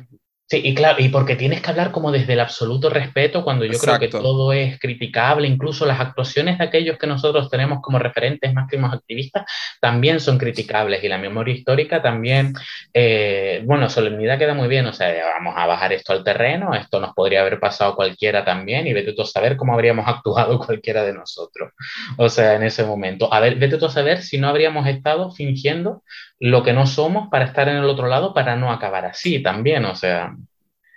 Entonces, em, yo creo que sí, o sea, que se puede relativizar y decir como, a ver, es importante que se sepa, pero esto no es una vaca sagrada. O sea, Y entre otras cosas, porque si no, cogiendo el, el cabo de, de Dieguito, si no relativizas, eh, amiga, lo hemos dicho aquí mil veces, si no relativizas, tu salud mental se va a la caca. No puedes estar todo el rato ahí clavado en mm, todo el horror que hemos sufrido. O sea, vamos a ver, si algo tenem- hemos tenido el colectivo LGTBIQ+, eh, históricamente, es resiliencia. ¿eh? hemos tenido resiliencia y eh, siempre hemos utilizado eh, los insultos eh, para rebotarlos, rebotar, rebotar, tu culo explota, etcétera. Es decir, obviamente, vamos a relativizar también Tefía, obviamente tenemos que relativizar Tefía, tenemos que hacer humor al respecto, tenemos que normalizar una situación terrorífica, pero tenemos que normalizarla, eso sí, sin olvidarla, que es el punto, ¿no? De toda esta historia, ¿no? Es decir, esto ocurrió, esto fue una mierda, pero ya no estamos ahí, vamos a celebrar que no estamos ahí, ¿no? De alguna forma. Yo creo que eso es todo. Ya, Cristian. Ahí va el resumen, lo que dije antes de, para la memoria histórica, eh, conservar los monumentos, pero a las víctimas, no a los verdugos. Ese es un poco el resumen. Y Cristóbal, si tienes algo que, que apostillar. Eh, mira, yo creo que hay que relativizar generalmente en toda la vida mm, los problemas personales y todo, pero también creo que hay que darle la intensidad a veces a las cosas que tienen importancia. Y si para alguien es importante la memoria histórica por los motivos personales, familiares o sentimentales que sean, eh, que le dé la importancia. Yo, yo no le voy a decir a la gente, esto no importa, eh, cariño, me tornó a tu abuelo, pues la vida sigue, mira para adelante. Pero sí que creo que, que tenemos que, que ser fuertes y tampoco ser víctimas, porque durante mucho tiempo hemos sido las víctimas. Y creo que también nos toca de esas piedras que nos tiraron, como la casa de Mecano, con sus piedras hacen ella su pared, pues hacer nuestra pared y que nuestro orgullo no sea solo ir a Madrid a, saltar, sino que saber qué pasó en Tefía, quién es Juanito el Pionero, quién es, eh, eh, sé que se llama Miranda, ¿cómo se llama? La de Buenavista. Rosario. Rosario, Rosario Miranda. Miranda, y, y que ese sea eh, a crear un orgullo local con nuestra memoria histórica Eh, y, y poner en valor a las personas que han dado la cara en estas esas sociedades más pequeñas que también tienen mucho mérito, porque al final eh, los sitios chicos fueron más señalados, fueron más, le tiraron más piedras, se rieron más de ellos seguramente que la gente que vivía en Barcelona en aquella época. Entonces, eh, relativizar, porque si no nos volvemos locos, pero eh, poner en valor a toda esa gente que, que ha hecho nuestra historia, que ha hecho que nosotros podamos estar aquí hablando tranquilos y salir a la calle y darnos un beso con nuestras parejas y, y saber de dónde venimos. O sea, porque de bien nacido ser agradecido y aquí estamos todas muy bien nacidas. Hombre, te diré, te diré. Mm. Bueno. ¿qué? ¿Pasamos con las secciones o qué onda, amiga? Dale. Venga, vamos para allá. Pablo Gutiérrez calienta que sale. Me hablas español. I don't- Your name is not Moon. Ok, no me interesa. Tus retos cochinos, estúpido idiota. El alegato final de Pablo Gutiérrez. He dicho caso cerrado. Bueno, pues vamos con el alegato final, que he estado yo aquí tomando mis notas para intentar centrar un poco, un poco esta parte. Y bueno, ¿Con qué creo yo que han sido los highlights, las cosas más importantes del programa? Primero que hemos contado, hemos contado de nuevo con Dieguito, que Axis Mundi está haciendo un trabajo muy importante por conservar, preservar y divulgar la cultura en Canarias. Eh, el conocerlo a través de la exposición de Ni Vagas ni Maleantes ha sido todo un auténtico placer de descubrimiento, tanto personal como intelectual para, para nosotros y que quiero poner en valor el, nombre de Tefía, el nombre de Tefía como pueblo, el nombre de Tefía como lugar histórico en el que sucedieron cosas. Eh, Tefía, esa colonia penitenciaria agrícola que, que acogió a muchos de estas personas, con lo menos de las que nos esperábamos, porque el mayor porcentaje no eran personas homosexuales, sino eran, eh, y que también, como apuntaba nuestro invitado, eh, encontramos a personas LGTBI también y no binarias dentro de, de este tipo de, o sea, de estas colonias que al final buscaban ese, tenían eso, ese objetivo rehabilitador destaco una idea de hacerse el macho, ¿no? Ese hacerse el macho, eh, exiliarte, no volver a tu ciudad, la picaresca que muchas veces han tenido figuras como Octavio García, Juan Curbelo, eh, que te ponen los pelos de punta simplemente por el comentario de que una paliza te pueden o sea, que puedes acabar recibiendo una paliza por un, por un contacto, sea más afectuoso o menos con otra persona de tu mismo género. Hay que tener hay que tener mucha sangre fría para en 2022 poder hablar de mano de obra esclava y, no olvidarnos de la conciencia de la conciencia de clase de que incluso en los años 60 que si nos ponemos a pensar nos parece mucho, pero históricamente es, es el otro día, Mm, había gente que por, su posición podía salir eh, y podía librarse y vivir la vida que muchos otros solamente soñaban con alcanzar. Em, actos de visibilización, la lucha por los derechos, publicaciones de libros y contar con los medios ha hecho que esta historia sea mucho más cercana y esperamos que con nosotros también haberlas acercado un poco más, a ustedes. Nos vamos a revisar y hacer autocrítica, como apuntábamos, sobre el monopolio que tenemos las islas capitalinas sobre las no capitalinas a la hora de contar nuestras historias, nuestras leyendas y sobre todo nuestras experiencias, que son todas igual de válidas, que aquí somos ocho, no somos dos. Eh, no puedo dejar de mencionar la importancia que ha tenido la invisibilización de la historia femenina y la historia LGTB, especialmente en Canarias y que a la hora de plantearnos si somos víctimas o somos verdugos, eh, la reparación o la restitución a través del humor es una herramienta muy, muy poderosa. Ojo también con esos altavoces, sean medios de comunicación, sean redes sociales personales, ya que podemos alumbrar a algunas ideas que no nos convienen a todos como sociedad y como una, y como una comunidad cuyos principales valores son los derechos personales. Eh, los derechos humanos, perdón. Em, y sobre todo cuando nos planteamos a día de hoy si, si la vida real y la vida, y la vida virtual mm, coexisten o no, eh, no nos olvidemos de que hay que de que tenemos que ir a votar y que los contactos que tengamos en redes son tan válidos como los que tengamos con una persona con la que podemos tomarnos un café. Em, cuidado con la viralización y sobre todo reapropiémonos de ese discurso del victimario que nos ha llevado durante muchos años a sufrir y que al final el sufrimiento no nos lleva a ningún lado. Palabra de Pablo Gutiérrez, te alabamos. Amén. Muy bien, amiga. Qué bonito. Qué bonito, es que eres de verdad, o sea, qué orgullosa estoy, qué bonito has hablado, hija mía. Qué bien bueno. darte esta sección, qué fantasía, de verdad. Mira, Dieguito tiene los pelos de punta. Verás ahora. Propongo Pues- terminar esta sección todo el rato así. Palabra de Pablo Gutiérrez, te alabamos, señor. O sea, Bueno, qué pues bueno. fantasía, de verdad. Pues nada, muchas gracias chicos, pero yo, yo quiero que, yo creo que ya nos hemos puesto muy solemnes y yo quiero preguntas, yo quiero preguntitas, Cristian. Qué fuerte. Cristian, ¿vas a cantar tu sección otra vez o mejor la pongo directamente? Ponla, pues ya no me acuerdo bien cómo la hice.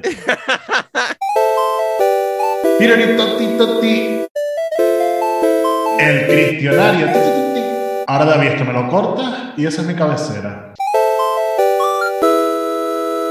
Bueno, otra vez con mi sección. Yo la voy a explicar otra vez, porque como solo la he hecho una vez, para si acaso no se acuerden o alguna que entre de nueva, y sobre todo Diego, que no se va a enterar de lo que le va a pasar. Pues no sé si él nos escuchó la anterior. Que yo lo- ya lo dije el otro día, yo soy muy vago, me dijeron, haz una sección y yo, mira, yo busco todos los, los programitas que vayamos a grabar, un test de internet de estos que tenga que ver un poquito con el invitado, se lo hago y lo que le salga, nos reímos un ratito y hasta que yo soy graciosa para sacar unas risitas de eso. Y Dieguito, yo creo que te va a encantar porque hoy vamos a saber eh, qué dictador histórico eres. Qué alegría. Ay, por favor, qué ilusión. Ah, eh, Siempre te lo habías estado preguntando, ¿verdad? Me encanta, me encanta. Ay, pero no tienes así en plan de, de la mujer de qué dictador, por ejemplo. No, bueno, soy el dictador. Uy, Ojalá. Imelda Marcos, Eh, en. Carnita Polo. Y me la Marcos, por favor. Bueno, bueno, sí. En Carnita, no. Carmen. ¿Quién era en Carmen, Polo? Carmen. Que Carnita era la que canta, ¿no? actriz, sí. Era la que cantaba, sí. Maricón, ella, mira, las 10 de la noche no doy más, lo siento muchísimo, la Ya verdad. está. A mí me encanta. las- lo, que, lo que más me gusta de este test son las preguntas. Yo estoy meado. Vamos a empezar, por ejemplo, Dieguito, con ¿qué música prefieres? ¿Electropop, copla, militar o clásica? Es clásica. Clásica. ¿Cómo? ¿No le gusta el electropop? Cerrar Zoom. Yo Perdimos es que la soy de, invitada. soy de heavy metal y rockero. Ah, vale. Entonces claro. la clásica le pega muy bien al heavy. Bueno, pues sí, lacrimosa y estas cosas. bonito. ¿Qué películas te gustan? ¿Cualquiera de acción? ¿Las de Walt Disney? ¿O Guerra y Paz, pero la versión de 5 horas? Eh, entre esas tres, cualquier, ¡buah! cualquiera de Walt Disney, pero muy chungo. ¿eh? Está la cosa. Correcto. Bueno, cualquiera no, tampoco. Como pongas la Cenicienta, me puedo volver loco. La Cenicienta a ti no te sienta La- bien. No- que sepa todo el mundo, lo dije en directo y lo vuelvo a repetir. El villano más grande de Disney es el hada madrina Cuéntanos de la eso. Cuéntanos eso, cuéntanos eso. El hada madrina de la Cenicienta tenía el poder de hacer lo que le saliera del chocho cuando quisiera. Años estuvo mirando cómo maltrataban a una niña, años viendo cómo le hacían de todo. Y el día, porque yo tengo mi teoría, que es que, la- que era amiga de la madrastra, y el día que se pelea con ella, como estaba picada, le dice, ah, que no la dejas ir al baile, pues ahora la mando yo. Y la manda con reloj de vuelta para decir, tampoco te flipes, mi niña, que tú lo que tienes que estar es en casa limpiando, ¿eh? O sea, yo es que me acuerdo de ver esa película y pensar, maltrato infantil. Totalmente. No que lo había Pero una Pero mira, el, el traje que le hizo era precioso, que podía haber hecho un traje mm, feo de raso sí. y le hizo un traje brillantito, bastante Claro, para que se le queden los dientes largos, porque dice, mira lo que no Estaba puedes tener. ella Ella y no un quería que se zapatito de cristal. ¿No será que la hada madrina tenía algo con la madrastra y era como, pues si tú no la dejas, la dejo ir yo, como dices tú? Eh, abro melón. ¿No será que la hada madrina de Cenicienta era Expedita Hernández? Pregunto, porque el traje era buenísimo, la cosa como son. Academia Maijo. Eh, puede ser. Santi Castro, bueno, no lo sabremos nunca. Eh, ella la- era Marcos y María. Marcos, M de y, madrina, M&M, yo creo que... Marcos y María casi seguro, es verdad. Porque el traje era muy de tul. Eso es Marcos y María. Es verdad, tienes toda la razón. Continúa, Diguito, mi amor. Después, eh, ¿qué deporte prefieres? ¿El béisbol, el fútbol, baloncesto o atletismo? Mi madre. Eh, béisbol, fútbol, baloncesto, atletismo, baloncesto. Por la prohibida. Claramente. ¿Cómo te gusta vestir? ¿En chándal, con deportivas Nike, con traje militar o con traje? Pero vamos a ver, o sea, ¿No hay un término medio? por favor, o sea, en pantalón corto de toda la vida. En chola, soy majorera. Ch- yo creo que eso es un chándal, ¿no? Venga. Ay, Cha- Dios mío. chándal de Fuerteventura con pantalón Chándal, corto. chándal. Un chándal corto. Eh, debo, debo decir, y aquí voy a hacer un breve topic, que se te pega, ¿eh? sea, quiero decirte que yo llevo dos años yendo a Fuerteventura todos los meses y ya no aguanto otra cosa, te lo digo, ¿eh? O sea, yo soy tan feliz en pantalón corto y yo la gente por dedo, no lo sabe el mundo, ¿eh? Te lo digo. Pero ¿eh? tú, pero tú porque vives ahí arriba en esa deje, pero aquí en el Médano es el uniforme oficial. Es verdad, y sudadera se Pantalón hace corto y sudadera. y Exacto, está. total. A mí me, me molesta ponerme pantalón largo cuando subo para la laguna. Me molestan los, los gemelos. Ya, normal, tío. Las, pre- las preguntas son súper hetero, pero claro, es que es para saber qué dictador eres. ¿Qué tipo de coche te gusta más? Bueno, que los dictadores son todos maricones, la mayoría. Amarillo, me encantan los coches amarillos. Pero pomposo. Unos que tengan cuatro ruedas. ¿Los Chevrolet, los Rolls Royce, los Audi o los Mercedes? Los Audi. Y que venga Porque ella no es boba. Ella no es Hombre, claro, cariño. Encima que te lleven para todos lados, te paseen, guapa. ¿Qué aficiones tienes? ¿Pescar, el arte, hablar o hacerme fotos? Hablar. Yo soy Alega Dower. Muy Muy bien. Ella, ella hizo, eh, ¿cómo se llama esto? Eh, me saldrá. Corporativista. Ella siempre O sea, corporativista. yo lo hice antes y también le di a hablar. Hombre, claro. Después digo cuál me salió. Vez al cual le sale Dieguito. ¿Cuál es tu comida favorita? ¿La sopa de tortuga en peligro de extinción? ¿La señor. ¿Queso suizo y una copa de vino? ¿O comida vegetariana? Vegetariana, es que soy vegano. ¿Ves? Uy, no, está, pues creo, no, está la, yo- no está la no. comida de polla. Porque o sea, igual de repente nos interesamos a todas, la verdad. creo que esa respuesta te va a dar puntos de un perfil que todos Sí, sabemos. me acaba de dar miedo. pero Total. bueno, tira para adelante, tira para adelante. Hombre, hay un par de ellas que ya tú sabes por dónde van. Sí. ¿Eres más de izquierda o de derecha? Eso, la pregunta es como muy clara. Cargas, cargas a la izquierda o a la derecha. Mira, Total. yo cuando Pablo Iglesias empezó en los tertulias esta hace años, a mí se me quedaba a la derecha. ¡Ah! ¡ah! ¡Ah! A mí Pablo, Pablo Iglesias se me quedaba a la derecha. Dice, ¡ay, que me meo! Ella es Lenin, guapa.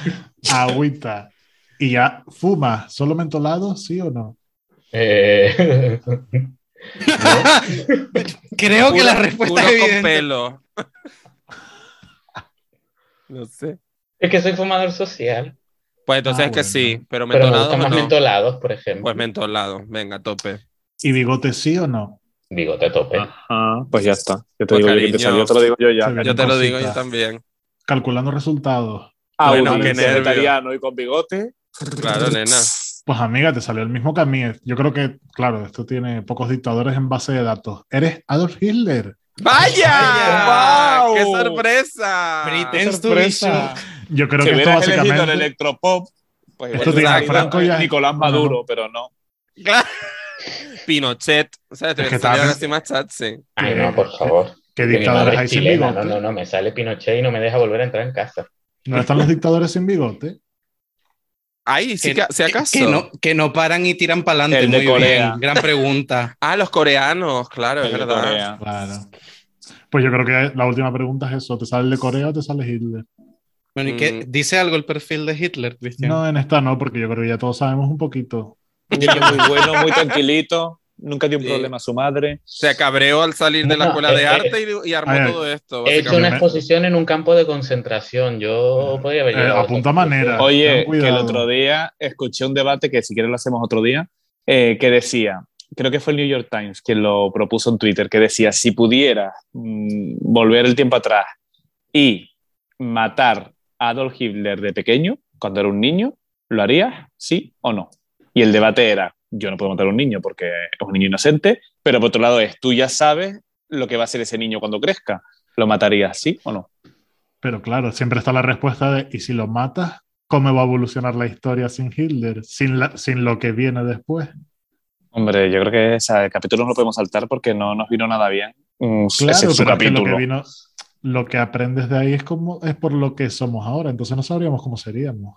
Pero tú crees que eso. Hay una serie de que- eso, ¿no? No, hay una serie en que ganan ellos. Yo me voy para atrás y le meto un mochetazo al niño que lo dejo loco. Hay una, hay una serie también basada en una novela de Stephen King, spoiler, léense la novela mejor que, que, la, que ver la serie, que explora algo parecido, que es que eh, vuelven, vuelven atrás en el tiempo y evitan el asesinato de Kennedy. Y amiga, flipa, o sea, dices tú, bueno, igual que lo maten, ¿sabes? Mejor que lo maten al pobre. Mira, ta- ta- y- también es verdad que tenemos referentes que nos tenemos que ir muy allá, como el Ministerio del Tiempo, que Correcto. nos cuentan cositas de, esta, de este tipo de cosas. Que es un Justo serio. te voy a decir el capítulo de Lorca y la memoria histórica nos viene. Que Efectivamente. sí. Que es para verlo y llorar eh, sin fin. Cuando él Pero, se ejemplo- y le cuentan como un poco que su legado ha, Ay, qué ha bonito. perdurado. Y él Mira dice los como al final. Al final hemos ganado. Y al final yo creo que mm, ese momento es, vamos, mágico. Por Hemos ejemplo, ganado, si Mari. Si no llega, si no llega a existir, si no llega a existir Franco, conoceríamos, go- se gobernaría como se gobierna ahora o seguiríamos con Reyes, ¿Qué- ¿cómo sería? O la Pues me figura de- encantaría la saberlo, me figura- encantaría que la historia haber ahorrado todo ese sufrimiento y haber aprendido pues con otras herramientas, no a través de aprender la lección a base de millones de muertos. Porque Ya, antes ya. de que llegara esa gentuza, la- el hombre evolucionaba y vivía Y- y lo que pasa echó que- en falta un dictador para meter había- una lección. Y cuando, Pero o había reyes que dices- tenían una inquisición y todo esto, es que no sabes cómo evolucionar la historia. Éramos, antes de Franco éramos republicanas. Es lo único que quiero recordar. O sea, todo bien en este país antes de que llegara ese señor, honestamente. Así Pero es que, que, ya claro, digo, tú dices, eh, no, va- vas a matar a ese bebé, pero tú dices, yo, pero es que ahí había mucha gente más con Hitler y con Franco y toda esta gente, tienes que matar a muchos niños, porque cualquiera te hubiera salido en esa dirección. Bueno, ¿eh? pero es un tema hipotético. El cabecilla era él. A ver, tú sabes que si Sí, matas pero- a RuPaul se acaba la franquicia, por ejemplo, no hubiese salido la franquicia. Hitler es igual. Sí. Prende a luz, Hitler, no creo sabe que todo lo demás. Lo retiro mi comentario, es una verdad como una casa. No tendríamos a Supreme Deluxe en la tele, por ejemplo. Y Claro. Michelle Visage no va a hacer ella toda esta lucha, ya para ir un rato sí, pero para ya estar No, sacando niña. muñecas y, y tal, yendo al taller no está. No está, no está, no está. Bueno, mi sección o qué? No, Venga, Ven, Alejo. que España es una gran nación y los españoles muy españoles y muchos españoles. Estoy loca de contenta. En la mesa con Urbano. A ver, Dieguito, en la mesa con Urbano. Vale, entonces, mi madre me dijo una vez, en la mesa no se habla de religión, ni de política, ni de salud mental, ni de sexo. Entonces yo me lo paso todo por el arco del triunfo y vamos a hablar de eso. ¿Qué opinas? Todo bien, ¿no? Estupendo. Vale, pues vamos a empezar siempre de lo más flojito, así como lo más intenso y morboso que a la gente le interesa. Entonces, las preguntas son siempre las mismas, cariño. Yo te las cuento y te las dejo ahí. Todos los invitados que vengan a partir de ahora pueden ir pensando en cuáles son las preguntas, o sea, cuáles van a ser sus respuestas. Fíjate, soy hasta bondadosa, imagínate lo que te digo. Amiga, ¿eres una persona de fe? ¿Crees en Dios? Más ateo que una silla. Directamente, o sea, no, no hay ni un resquicio de duda, ni tienes tu momento esotérico, nada. O sea, en plan, aquí estamos, somos trozos de carne, se acabó, no hay espiritualidad ni nada, ni siquiera el horóscopo negro lees tú, nada. Y es maravilloso que entre tantas personas nos hayamos encontrado, yo pienso. Ay, por favor, qué asco de señora que no le da un poquito de fantasía de repente a la vida, como de decir, si Ay, eso en haciendo Aries, de brujas, estoy todo el día contando conjuros, contando historias. Marica, pues eso cuenta como una persona de fe también, de otra fe, pero... Pero eso, eso te quería preguntar yo, Dieguito, porque claro, mm, el ser ateo con Pero ahora Eso que- creo. eh, eso que cuentas en, tu, en tus charlas sobre el tema de la brujería, la- las leyendas y todo eso, ¿no hay un poco de misticismo también ahí? ¿No, no, no, no acaba traspasando la parte personal eso también? Mira, yo les voy a explicar cómo hacían los conjuros las brujas que se ha recogido de los archivos de la Inquisición. Los más comunes eran los de amor, aunque ojo, porque no eran por el rollo este de enamorar a un muchacho, sino eran la mayoría por la dependencia económica de las mujeres hacia los hombres. Tengo que cortarte porque tengo que decir que ahora mismo está Dieguito eh, explicando este rollo mientras en su primer plano están sus uñas rojas y me ha parecido una imagen fantasía, te lo tengo que Ah, decir, lo siento. Sigue, sigue, perdona. Pues los conjuros de amor, la forma, una de las cosas que más común que cogían eran las recetas. ¿Cómo eran estas recetas que eran conjuros? Eh, para ellas, por ejemplo, el cuerpo de la mujer tenía mucho poder, entonces le decían a la mujer que decían, te tienes que bañar con un balde, esto es 1600, te bañas con un balde de agua y con ese balde de agua haces un bollo de pan para darle sabor y tu encanto, ¿no? Y así enamoras al muchacho. Otro conjuro, el vino tinto, la copa, la mezclas con la sangre menstrual. Y mi favorito es la copa de vino blanco se mezcla con la orina y se dice el siguiente conjuro. Así como bebes mis meadillos, así hagas mis mandadillos. Y el Desde que llegue a. Fuerteventura la semana que viene, Vamos a Hacen un rebujito de eso. Vamos. Yo, Ay, por abro, favor. Abro a una mí botellita de Va a appetizer, entrar verás la tú. espiritualidad ahí. Yo, yo, o sea, yo hice toda la investigación en el Museo Canario, el Archivo de la Inquisición, y sigo siendo más ateo que una silla. No, no, mm, me, me has respondido perfectamente, ni misticismo ni, ni nada. Para adelante con la vida, muy bien, Diego. Yo David, solo quiero continúa. decir a todo esto que esa respuesta es muy de signo de tierra, o sea que debe ser Virgo o Aries o algo así aburrido. Em, cáncer, pues no lo entiendo, la verdad. Tú deberías Ay, estar loca también. del coño. ¡Hay Como tres tres cáncer. cánceres! Cáncer, ascendente cáncer, yo. Ahora lo entiendo todo, amiga. Yo Así no está. tanto. Así Y está. nací el mismo día que Andreita, la de Belén Esteban y Giselle Bunchen. Ah, Pero tengo más de. Andreita, tengo más de Andreita. Tienes más de Andreita bastante, Tengo la más de verdad. Andreita. Ahora entiendo muchas cosas. Pablo, vámonos. Esta gente está mala. Sí, No, sí. cuidado que vámonos. ahora me vas a decir que eres escorpio. Yo iba a No, soltar, vamos a hacer la fiesta del cáncer, pero suena chungo, la verdad. No, la verdad es que sí, que es un sí, poco sí. raro. El naming nos está pasando como el Xiaomi, que me da igual que sea buen, no- buen móvil. Si se llama Xiaomi, me suena a que no me gusta. Pues No el cáncer es igual. No, Xiaomi sí. no me gusta. ¿Te suena a móvil o a personaje del Tekken 3? También te Te suena a Exacto. chinada rara. O a, A o gusta. a- a- a Drag Race también. A mí me gustaría una drag que sea Xiaomi Campbell. Sí, Xiaomi. Campbell. Adoramos fuertemente. Oye, y bueno, te- Que- nada, que no, que perdón, yo soy- metiendo yo aquí. Que yo soy, que yo soy Tauro y que Pablo es Leo. Yo soy Tauro ascendente Ah, de Leo. también. Bueno, Con la luna en cáncer, por eso sé que estamos locas todas. Em, somos unas intensas. Eh, ¿Qué ibas a decir tú? Métete en mi sección ya, total. No, lo que quería preguntarles, porque eh, yo sé que, que tú tienes un personaje, no lo sé, David, eh, que qué nombre drag se pondrían, si pudieran. Claro, si ya lo tienen. el mío ya existe, claro, sí, sí. Es Naira Harayuku Miranda. Sí, sí. Sí. Nai- Naira, porque me parece que es como el mundo canario. O sea, mi personaje drag está planteado como si coges a una kinky de Ofra y la sueltas en Harajuku, ¿sabes? Eh, en Shibuya. Entonces, eso sí es así de Tokio como súper moderno. ¿Cómo sería esa persona, no? Pues sería como con el pelo de colores, pero sus oros, amiga. Bien kinky, bien de te robo la moto, pero soy kawaii, ¿sabes? Es un poco como ese rollo. Y Miranda, porque es el apellido de mi madre drag, que es eh, Poppy Miranda, y alias también Escalena en Triangles. Así que, eh, sí, ese Chica, es el nombre qué de drag. éxito. Claro, cariño. ¿Ustedes tienen más? Yo siempre he dicho Anatolia Jackson. Pues como muy de señora, pero con caché. Anatolia Jackson me encanta, además. Anatolia, Barcelona. Anatolia Jackson. Yo El- tengo lo que sería Anotolia también podría ser. Mejorando. Anatolia Bueno, Jackson. Anatolia Jackson Miranda, ahí lo tienes, Cristian. Total. Analtolia también estaría bastante gracioso. Me encanta. Me encanta. Dieguito, el tuyo. Lady D.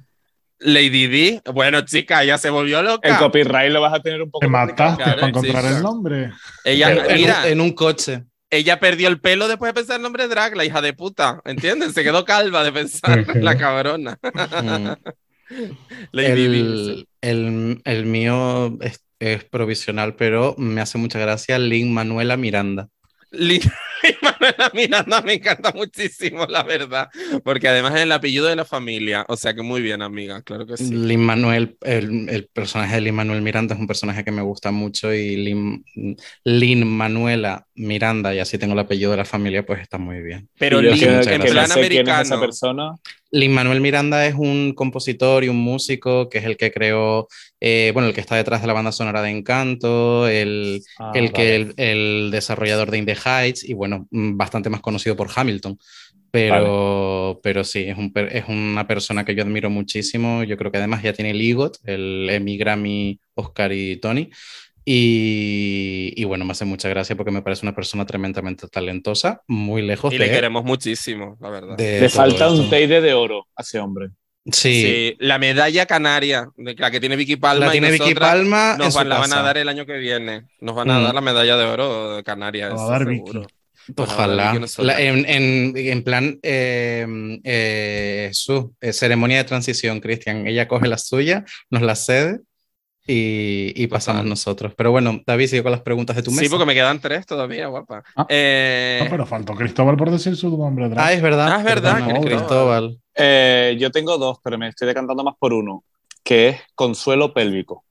Porque yo si ¡Consuelo fuera, Pélvico! ¡Adoramos! si fuera una drag sería una doña. Yo no puedo ser un drag de estas que se abren de patas y se, tal. Yo sería una Bianca del Río o una doña. Y también siempre me ha hecho mucha gracia, que yo me imagino que esto ya existirá, que es Pereza Raval. Pereza Raval me encantaría también. Pero Consuelo Pélvico me parece que te. Que te Consuelo. Pélvico yo me veo, yo soy Consuelo ya. Totalmente, qué maravilla. Pues nada, a mí me gusta mucho Consuelo Pélvico, la verdad. Yo te bautizaría, Cristóbal, honestamente. Sí. Pues Además, yo creo que te eh, canalizarías un poco a la grandísima drag eh, canariona, que es un poco así como el mismo rollo de señorismo, Momi Show. Yo creo que Ay, sí. yo creo que y tú harían bastante espectáculos juntas, como de sentarse Sí. a beber café, un poco como Piedra Pome, pero Piedra drag, Pome, ¿sabes? claro. Exacto. A mí me encantaría ser como un que fue de Baby Jane y yo ser eh, ella la hermana postrada en la cama y yo llevarle la rata en la bandeja y ser como la hermana mala. Me encantaría. Ella, ella es Beth Davis. Hombre, siempre. Yo, Beth Davis, claro. Claro, tú- lo exuda, exuda Beth Davis, Cristóbal por todos lados, la verdad que sí. La verdad que sí. Bueno, sigo yo con mi, con mi rollo. Venga. Salud mental, amiga.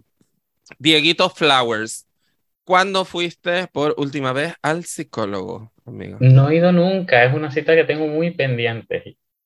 Eh, muy Es mal. más, a mis amigas les dije hace poco que si me querían regalar para Navidad una cita para que me lo pagasen, yo encantado. Hombre, ya, es que ese es otro melón muy importante, la verdad. La verdad. Eh, para ti todo el tema de la salud, ya no solamente mental, sino así como en general, la salud mental, físico, tal, ¿es un tabú o eres muy señora canaria de, de contar todas las dolencias que tienes? Que eso me encanta. Yo es que soy súper sano, o sea, no suelo tener apenas dolencias. Menos por el gimnasio que lo he vuelto a Oye, empezar mira. tengo las agujetas y las suelto a todo el mundo que me mira. O sea, yo ni que me toca, sino que me mira. No te duele nada ni nada. Yo, por ejemplo, que sufro muchísimo de lumbares, cariño. Bueno, soy visco, se lo suelo contar a la gente porque A muchas veces ver. cuando estoy hablando contigo em, veo como la gente empieza a mirar para atrás en plan de yo, no, no, es a ti. Soy visca. Pues fíjate que yo no te lo había notado. Eh, Que no, que tenía, ayudan. como dice, como dicen las señoras, que tenías un ojo para el gobierno. No me he fijado yo nunca, la verdad. También Me es verdad que estábamos sentados de lado. También es verdad, es verdad. Ujú. Me gusta mucho esa expresión, lo de tener un ojo el gobierno. ¿No les parece como lo más? A mí, me hace, a mí me hace mucha gracia una frase de nuestra amiga Irene, que es decir, tienes un ojo cagando y otro buscando papel. Ah, exacto, eso me encanta también. Sí, es muy, es muy Pues común. yo, una noche de fiesta en la que haya bebido mucho o algo así, se me relajen, soy ese. O sea, los ojos. Básicamente, ¿no? Qué fuerte. Bueno, pues nada, chica, qué aburrida esta persona. Vamos a ver si encontramos Spicy aquí. ¿Con qué personaje de la política española actual te representa más? Me representa. Uf, uf. Vicky Palma se quedó muda ante esta respuesta, dijo, No, ay, ay, es que ¿Quién? así, eh, ay, es que son tan, tan- tan aburridos y tan poco izquierdosos. ella, que dice que hay pocos izquierdosos ahora mismo en la política Mira, ¿sabes española. con quién? Con Sabané. El que no es de la política, pero podría hacerlo cuando quiera. El de baloncesto. No sé si lo conocen, el exjugador del baloncesto de Granca. Pues chica, ni idea, la verdad. No. Ese muchacho que, porque aquí en Gran Canaria es muy querido, eh, es de familia de ascendencia senegalesa, que son políticos, y tiene un discurso político que ya les digo yo. O sea, a mí Pablo Iglesias se me queda a la derecha, pero yo al lado de ese hombre me quedo, soy Hitler. Sí eres. Sí, lo has dijo demostrado usted. en el cristianario. El Ujú. cristianario dijo que eres Hitler. pero, a ver, con alguien más, ahí es que no sé, si a alguien se les ocurre a alguien muy revolution, no. Hombre, muy revolution. Pues igual no, amiga. Por eso dije de la vida política ahora mismo, ¿sabes? Bueno, y si no se te ocurre nadie de la, de la, de la esfera política, algún, alguien, algún personaje de la vida pública, Diego. Exacto. ¿Qué personaje de la vida pública crees que ahora mismo te representa más? Que me representa más. Guau, me han dejado en blanco. Es que esta pregunta es difícil, ¿eh? Por eso pre- prepárense las invitadas futuras, prepárense las Ujú. respuestas, Mari, claro. Porque seguro ustedes van pensando y quedan bien, ¿entiendes? Mira, ¿sabes quién me representa un montón? Que yo es una cosa. Yo, ¿cómo se llama esta muchacha que te lee las constelaciones o echa el tarot en la tele por la- La. Justiciera. No puede ser. Esperanza Gracia. Esperanza Gracia, porque No yo puede voy ser. soltando paranoias de estas todo el tiempo La y la cara- gente las compra. Yo de verdad ne- necesito que apreciemos la cara de decepción de Cristóbal Tavares cuando no ha sido la medium justiciera. No, eh, no, claro. pero reconozco que el cartel de la medium justiciera ha llegado a Gran Canaria, que lo sepan. Antes Es que es no lo No, más y eso ya es patrimonio de Tenerife, eso hay que guardarlo como el basta, por favor. Es genial, basta, es por favor. La medium justiciera cosa, y Patricia no sé si la han visto en la tele más. a la medium justiciera, que No, yo no la conozco de nada, ni le voy a hacer publicidad, pero el otro día, por casualidad, sí. vi la llamada esta, que el programa que llama la gente y habla, y igual las llamadas eran pactadas, yo no lo sé, o yo soy muy tonto, pero la tía se lanzaba a- no lo típico de te preocupa la salud, eh, hay un familiar. No, no. Ella decía, tú tienes una hernia discal en la columna 3 que empieza por no sé cuánto y No puede ser. Co- O sea, cosas eh, súper ajustadas. Y a ver, Ah, el del teléfono tampoco le dijo nada. Por eso yo no sé si es un paripé con las amigas que te llaman y todo el rato te dicen que sí, que puede ser. O es que la tía, te lo juro, que decía cosas como muy, muy, muy concretas. Yo me quedé. Así eh, Alegadoras por la ciencia. Cristian, ponte unos vaqueros, Mari, que vamos a ir a ver a la medio Por justiciera. favor, esta. o llámala por teléfono, que te lo hace igual. Hombre. Puedes llamarla en chola.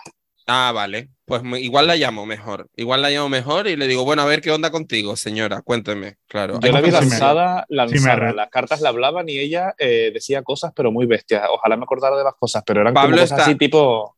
Pablo está a un pelo eh, de eh, Pepe Villuela de tirarse por la ventana. O sea, ese es el nivel A ahora mí. mismo. Si me resuelve mejor que con la cita telefónica del seguro, yo la llamo a ella. ¿eh? Eh, si, sí. te- si es tan concreta, Llámala. Llámala. Ahora también te digo, la- el coste de la llamada pasa por abajo. eh, Muy Como rápido. la- rápido, ¿no? como las condiciones de Cofidis, que es como Da venga, igual, llamamos desde aquí, desde la Pero- mesa del despacho. que son teléfono del 15 trabajo. euros, que Claro. son 15 euros el minuto si ella te va a decir que tienes una piedra en el riñón y te la está Llama. viendo ella desde el plató ese de Azul te dice Televisión. hasta el tamaño. Llamamos desde aquí de Patrulla del Atlántico, desde la Claro. mesita del despacho de este de Roberto Herrera, alguno de estos que tenga más perras que yo, y ya está. Te lo digo, Mierda. es bastante pirata, es bastante pirata y se lanza. Pues para adelante. Bueno, última pregunta, sexo, amiga. ¿Cuántos orgasmos has tenido en el último mes? Sin contar la masturbación.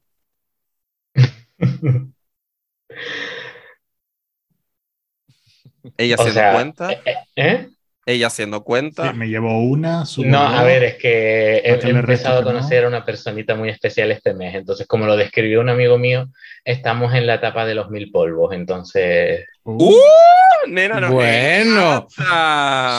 Ella está Así soñada. me Ella voy a vino- lanzar y digo, ¿cuántos días de mes llevamos? eh, 21. 21. Pues, Bueno, no, espérate, que esto sale más tarde, pero bueno, da igual. perdón, ¿cuántos días lle- llevamos? No sé, es que no sé si decirte un 30, número. llevamos un mes. 30, 40. Diego. él va a seguir para adelante. De aquí a que salga esto, él sigue.